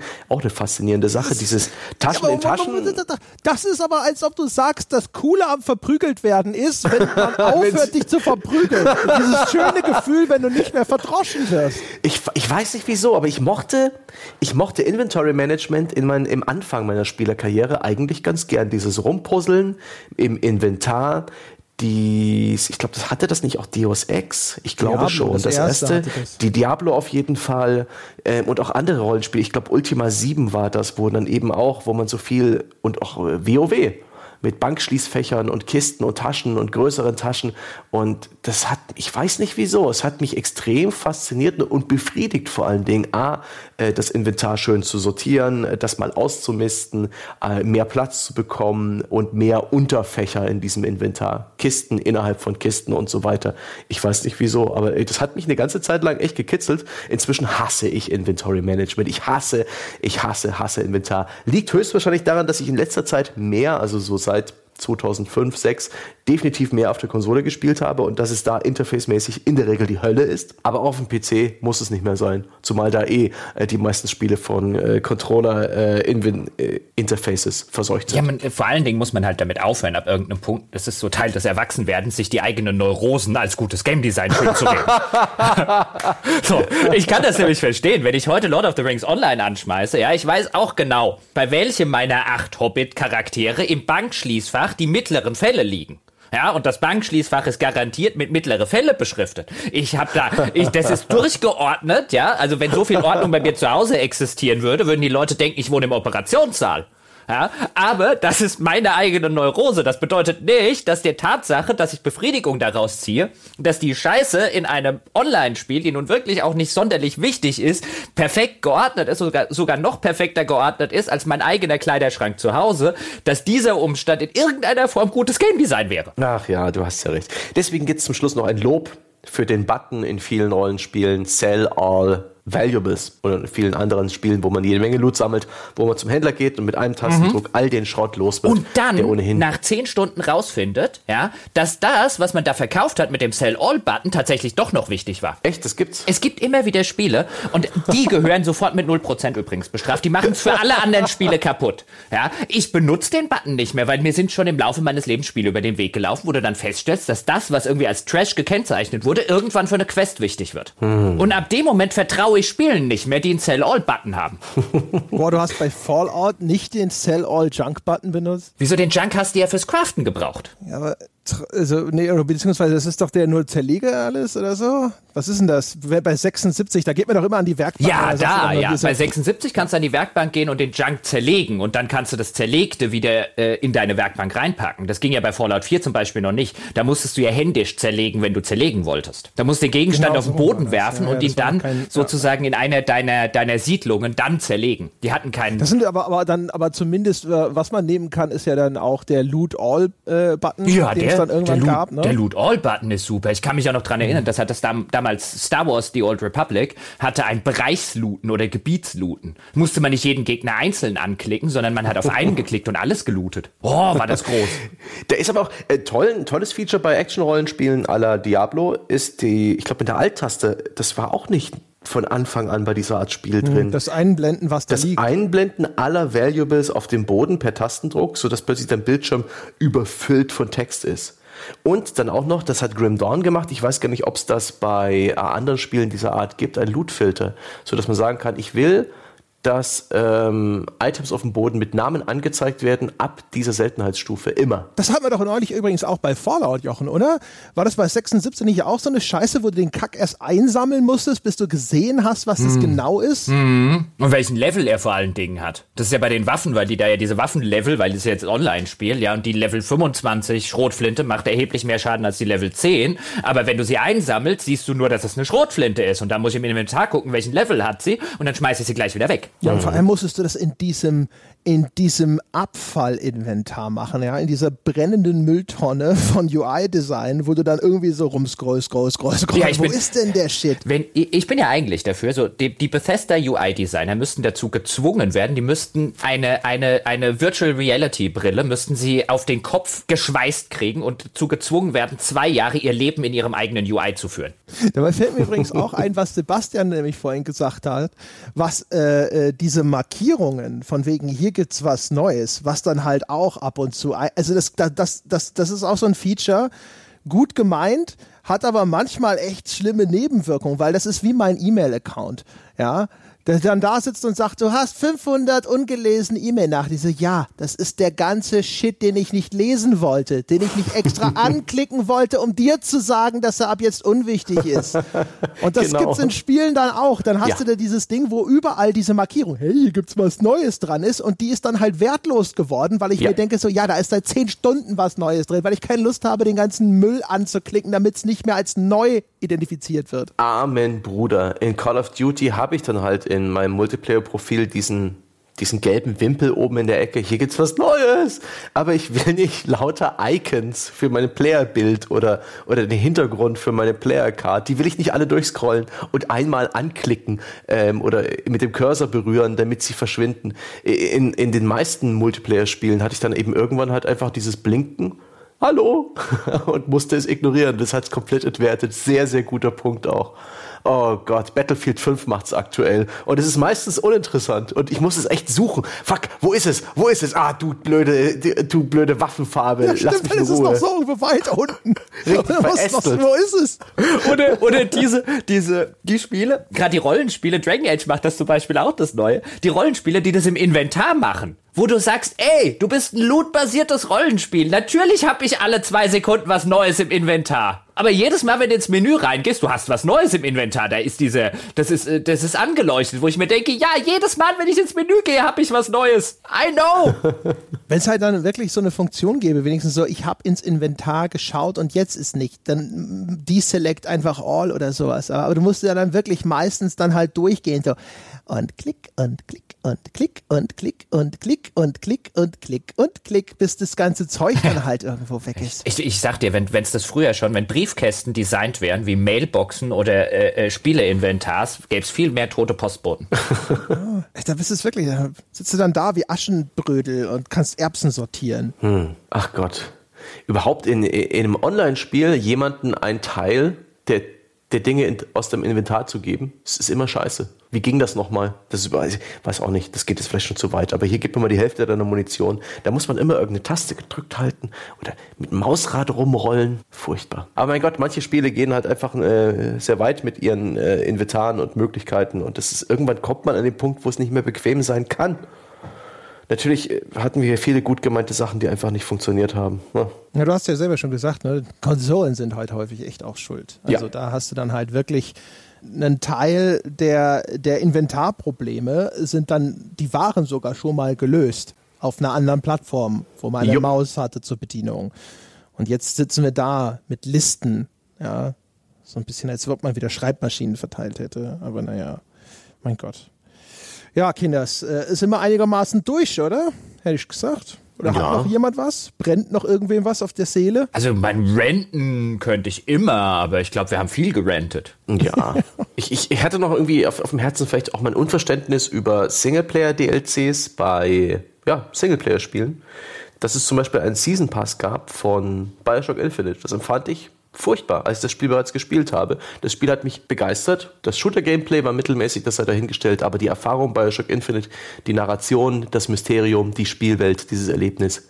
Toll, toll, toll, toll, toll. Und dann ah, das Gefühl, äh, irgendwie nicht alles bekommen zu haben, weil es wird ja noch äh, irgendwas geben im, im DLC-Bereich. Dann, als der DLC rauskam, hatte ich keine Lust und hatte auch Bioshock Infinite das Ende insbesondere nicht mehr so richtig präsent. Dann habe ich auch noch gerüchterweise gehört, die solltest du schon spielen, gerade der zweite. Wie furchtbar. Ich fühle mich irgendwie um, um meinen Spaß und mein Erleben von Bioshock Infinite gemindert, dadurch, dass das existiert. Und ich verstehe oft auch nicht, wo der Reiz oder der, die, der Grund dahinter sein soll, durch ein DLC nochmal in so ein Spiel zurückzukommen, dessen ja eigentliche Handlung man eigentlich schon erledigt hat.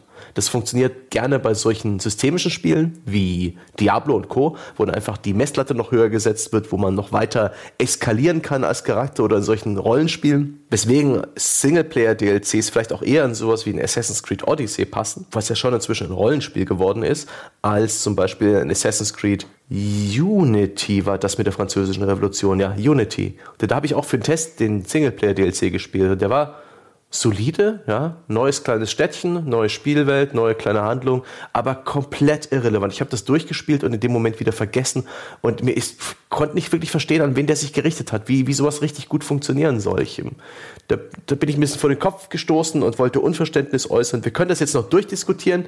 Ihr könnt mich aber auch einfach abwürgen und als Trottel bezeichnen. Verlockung ist natürlich groß. Mhm. Hört ihr das eigentlich? Mein Kätzchen schnurrt hier direkt. Ja, oder Fallout 4, ja. Die Suche nach deinem Kind, ja. Die hast du halt irgendwann hinter dir. Und dann wollen die, dass du irgendwie drei Monate später irgendwie daran interessiert bist, diesen Vergnügungspark zu betreten. Ach, weißt, What the fuck? Das, ich finde halt, also was ich, was ich halt nicht verstehe, also ich verstehe, warum die das machen. Da habe ich kein Unverständnis. Wo ich tatsächlich, aber seit Anfang dieses Podcasts so ein bisschen ein Unverständnis habe und jetzt, meine Damen und Herren, äh, fühlen sich bitte nicht angegriffen. Das ist kein Unverständnis im Sinne von, sie sind Idioten. Ich verstehe auch, woher das kommt. Ähm, äh, sondern aber wirklich so ein Unverständnis, weil so Spiele wie ein Fallout oder wie gerade solche Rollenspiele, ich habe die in der Zeit, wo ich nur privat gespielt habe, ich musste mich dann auch zusammenreißen, damit ich sie nicht direkt zum Release kaufe und den Fehler nicht begehe. Aber ich verstehe nicht, dass die sich so gut verkaufen, anstatt dass die Leute auf die Game of the Year Edition warten. Weil vielfach jetzt zum Beispiel auch die Mass Effects oder so, wenn ich mhm. die jetzt mal als Beispiel nehme, die haben teilweise geile DLCs, die sich wunderschön in das Spielerleben einfügen.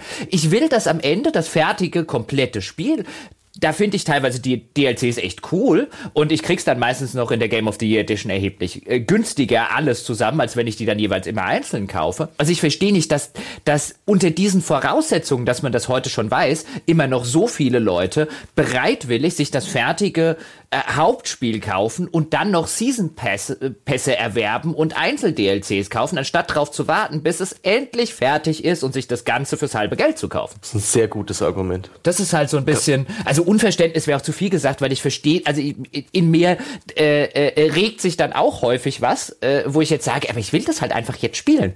Ähm, deswegen verstehe ich es schon, aber da sollte man einfach härter sein. Eigentlich ist es auch echt verschenkt. Also es gibt so viele Titel, wo ich die DLCs ganz gerne gespielt hätte und hab's nie getan, weil es halt zu spät kam. Witcher 3, mhm. wo man immer hört, die Add-ons seien so geil, nie gespielt. die Add-ons, die sie da äh, in Aussicht gestellt haben für Far Cry 5, weißt du, die waren ja auch so mit Mars und Vietnam oder sowas. Und wo mhm. ich auch gedacht habe, ist eigentlich geil, hätte ich schon Lust drauf. Aber ich habe dann schon wieder vergessen, ich weiß gar nicht, bei Far Cry, ich wüsste nicht, Bob, für Far Cry 5 sind jetzt alle schon erschienen. Wie waren die? Lohnt sich das? Ich habe auch ein großes Misstrauen, dass ich da irgendeine Scheiße serviert bekomme. Deswegen würde ich so einen Season Pass würde ich aus Misstrauen nicht kaufen, sondern würde immer warten. Und dann, wenn ich aber warte, dann vergesse ich's. Und dann ist halt inzwischen mhm. schon wieder was anderes aktuell und so. Das ist so ein bisschen wie, da ist man, bin ich aber vielleicht auch nicht der Typ dafür. Ich bin ja auch einer, der bei Fernsehserien wartet, bis die ganze Staffel gelaufen ist. Ich kann das nicht jetzt jede Woche eine Folge gucken. Das nervt mich. Das ist ja aber auch, was ist aber noch nicht mal der, der, der Vergleich. Ähm, weil du, du würdest ja nicht hingehen und würdest sagen, du guckst die äh, guckst die im Fernsehen und dann ist irgendwann äh, äh, gibt's die DVD-Box und dann guckst du sie nochmal. Das ist ja eigentlich das, was was man machen soll. Du sollst das zum Release kaufen und durchspielen und dann sollst du es eigentlich nochmal spielen, wenn die ganzen DLCs erscheinen. Das ist halt echt ja. viel verlangt für Spiele, die teilweise schon in dem, im Hauptspiel 80 Stunden lang sind. Ich meine, sie setzen ja nicht immer voraus, dass du es dann nochmal spielst und so, aber du musst halt auch dich wieder erstmal wieder so rein und ich weiß auch gar nicht, ist eine gute Frage, wo da die eigentliche Hürde ist. Also bei sowas wie einem Witcher oder sowas, ich meine, dass du dich du hast ja, glaube ich, die Möglichkeit, diese DLCs entweder direkt anzusteuern oder dir zumindest einen Geralt zu generieren, der dann direkt vom Level her dahin ist, dass, das, dass das geht. Ja, da würde ich ja, also bevor ich jemand anderen, ja, meine, meine Rollenspielfigur leveln lasse, würde ich ja lieber die Unterhosen von anderen Leuten anziehen. Das geht ja überhaupt nicht. nee, das ist ja, ich lasse doch, ich lass doch hier nicht, ich lasse doch hier nicht andere Leute meinen Geralt leveln. Nee, nee, nee, nee, nee. Das ist unanständig. Ja, das ist schon eine komische Krux. Ich finde, in manchen Spielen geht's einfach ganz einfach. Gewisse Genres eignen sich super dafür. Rennspiele, Tor, Autos und Strecken. Es ist total einfach. Multiplayer-Spiele, da ist es passend und neue Waffen und Multiplayer-Modi und Maps und auch angenehm, wenn dann regelmäßig, insbesondere wenn man länger an diesem Spiel dranbleibt und bei Multiplayer-Spielen verstehe ich, dass es vielleicht jemandens Hobby ist oder jemandens regelmäßige Beschäftigung. Da haben die ihren Platz. Aber gerade bei sowas, selbst sowas wie in Zelda Breath of the Wild, was einen relativ cleveren DLC hat, der einfach nur mehr oder weniger High-Level-Challenges hinzufügt, die dem Spielerleben der Vanilla-Version nichts wegnehmen oder auch nicht dem, dem Spieler der Normalversion das Gefühl geben, er hat nicht das voll, volle Spiel bekommen, sondern sich eher an denjenigen richten, der richtig viel Zeit mit dem Spiel verbringt, der, der einfach noch Bock auf ein bisschen mehr hat, der das die ganze Zeit bereits gespielt hat. Das finde ich eigentlich nicht blöd. Aber das ist halt, ah, Singleplayer-DLCs, ich weiß es nicht. Ist für mich immer irgendwie, äh, eine schwierige Sache, weil ich auch bereits äh, reingehe mit der Meinung, die werde ich höchstwahrscheinlich nicht spielen.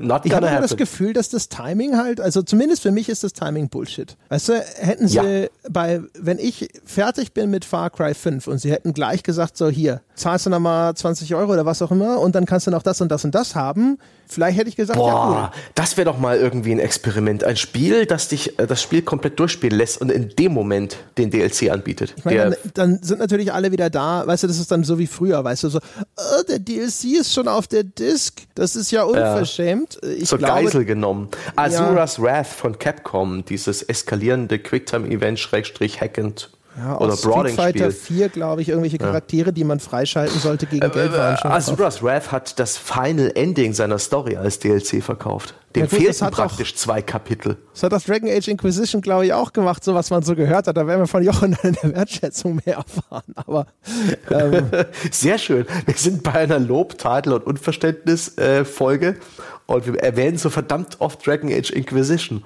Und wir loben es kaum. haben, wir, haben wir es eigentlich gelobt in dieser Folge? Na, hier ja, noch. Ich was Nettes gesagt, ja. Also ich habe es besser als Civilization genannt, also Civilization 6, aber ich meine, keine Ahnung, ja. ja Fu also Fußpilz oder Civilization 6 würde ich jetzt zumindest wissen wollen, an welchem Fuß. Oh, nominell positiv. Das ist so wie beim Cheaten, weißt du? Das ist technisch nicht gegen die Regel. ich habe übrigens noch äh, aus oh, Aktualitätsgründen, Mann. und damit können wir dann die, die Menschen entlassen, ja, weil äh, das wird uns noch eine Weile jetzt wahrscheinlich begleiten und auch in der Diskussion, denn ich habe just heute gelesen, wenn wir beim Thema Tadeln sind, ähm, ich habe keinen Bock auf einen Plattformkrieg am PC. Und jetzt hat ja Ubisoft hat ja bekannt gegeben, dass Division 2 nicht bei Steam erscheinen wird, sondern natürlich in ihrem eigenen Launcher und bei Epic, bei denen ihrem neuen Store. Hm. Ja, diese Sucker mhm. haben die nur gemacht, weil wir gesagt haben, so, naja, also Epic Store, mal, glaube ich nicht. Das hat Ubisoft gehört und haben sich diese, weißt du, nur, nur um einfach dagegen zu sein, haben sie das ja. gemacht. Also, ja, damit wir blöd aussehen. Ich meine, bei Ubisoft ist es mir jetzt wurscht, weil Ubisoft-Spiele kaufe ich eh oder kaufen wir ja auch eh im, im Ubisoft Store, weil es einfach sinnlos ist, auf Steam zu kaufen, musst eh den, den, den Ubisoft Launcher mit benutzen und dann habe ich zwei Launcher. Aber das ist halt so der erste Schritt hin, wo ich dann so Befürchtungen habe, okay, und sie haben ja auch gesagt, bei anderen Titeln und solange die ihren eigenen Launcher noch haben, ist es wie gesagt wurscht, aber wenn jetzt der nächste auf die Idee kommt, ähm, wenn wir jetzt halt auch da wieder an den Punkt kommen, okay, ist das Spiel, ja, ist das Steam-exklusiv, ist das Epic mhm. Store-exklusiv, also wenn ich jetzt auch noch die Exklusivtitel in den unterschiedlichen Stores am PC habe, ja, dann äh, kann 2019 gleich wieder kacken gehen. Sehr gut. Dann werden wir vielleicht zum Retro-Podcast, ja, sind auf Ebay auf der Jagd nach schönen alten Modulen, pfeffern die in unseren Mega Drive oder Sega Saturn und schwelgen in kritikloser Nostalgie. Kritikvoller Nostalgie. Wir können ja auch kritisch sein. Vielleicht, wir werden aus dem leiden wie die Hunde. Die Spiele von damals sind oftmals gar nicht so gut gewesen. Ja, der kritische Retro-Podcast ist auch bestimmt die mega-Marktlücke. Da stehen die Leute drauf. Alle, ah. die so wohlig sich an ihre Kindheit erinnern Eben. wollen, die lieben es bestimmt, wenn du sagst so, das ist eigentlich ziemlich scheiße. Ja, trampel, ja. Trampeln Sie bitte auf der schönsten Zeit meines Lebens herum. Ich warte nur drauf. Your memories are wrong. Ich hatte ja dieses, äh, na, diese Folge nachgeforscht mit dem äh, äh, Medienwissenschaftler, der über Mediennostalgie geforscht hat, der auch gesagt hat, dass das so ein Gemeinschaftserleben ist, ja, dass man sich da einer Gruppe zugehörig fühlt und so. Auch unter dem, äh, weißt du, unter der Betrachtung kommt es bestimmt total super rüber. So nach dem, weißt du, so, wir alle, die wir hier zusammensitzen, ja, verbunden durch Zelda A Link to the Past, müssen uns eingestehen, dass das scheiße ist, was wir da Richtig. spielen. Also der Hype um Mario 64, ne? Die, die Leute sind alle ein bisschen hirngewaschen. Ein äußerst mittelmäßiges Spiel. In diesem Sinne, ne, kannst du jetzt genau, das NES insgesamt ein Irrweg der Geschichte. Mhm. Gut, dass es nicht mehr da ist. Ja, wer, wer, das sind so Worte, da, werden, da wird viel Applaus auf ja, uns warten. Wer, wer jemals ein Mario mochte, ja, der hätte mit dem Zusammenbruch der Sowjetunion gleich mit zusammenbrechen sollen. So ich macht man sich Freunde. Metaphernmäßig sind wir heute sehr gut mhm. aufgestellt. André hat gewonnen mit unter dem Teppich Fallschirmspringen. Aber, war, ja, weil er die Metapher sehen. versaut hat. Sie geht ja ursprünglich von der Teppichkante Fallschirmspringen. Oh. Mhm. Finde unterm Teppich. Aber das ergibt keinen Sinn. Ja, doch, du bist so klein, dass da für dich noch genug Luft ist. Ja, im Nanometerbereich. oh Gott. Ja. Sehr schön. Das ist richtig, richtig klein. Nun denn, also, meine Damen und Herren, von äh, klein zu groß, ja. Äh, Sie haben ja heute eine Folge gehört über Lob und Tadel und vermutlich wollen Sie jetzt auch jede Menge Lob loswerden. Dafür gibt es unter anderem die iTunes Charts. Sie wissen, sie helfen uns darin sichtbar zu bleiben. Wenn Sie mal kurz vorbeischauen und uns die verdiente 5-Sterne-Wertung dalassen, das äh, wäre sehr nett, da wären wir Ihnen sehr verbunden. Außerdem können Sie sich selber gleich danach noch loben, wenn Sie Unterstützer dieses Podcasts werden. Das können Sie machen indem Sie vorbeischauen unter der gamespodcast.de slash Abo. Da werden Sie Mitglied über Steady. Wenn Sie uns einen Gefallen tun wollen, dann bezahlen Sie per Bankeinzug. Da haben wir am wenigsten Zahlungsdienstleistergebühren, aber Sie können außerdem natürlich weitere Zahlungsoptionen wählen oder Sie können auch weiterhin Unterstützer werden über patreon.com slash auf ein Bier. Und wenn Sie mit uns über Gott und die Welt und auch über diese Folge diskutieren möchten, schauen Sie doch einfach vorbei im weltbesten Spieleforum unter forum.gamespodcast.de. Das soll es gewesen sein für diese Woche und wir hören uns dann in der nächsten Woche wieder. Bis dahin.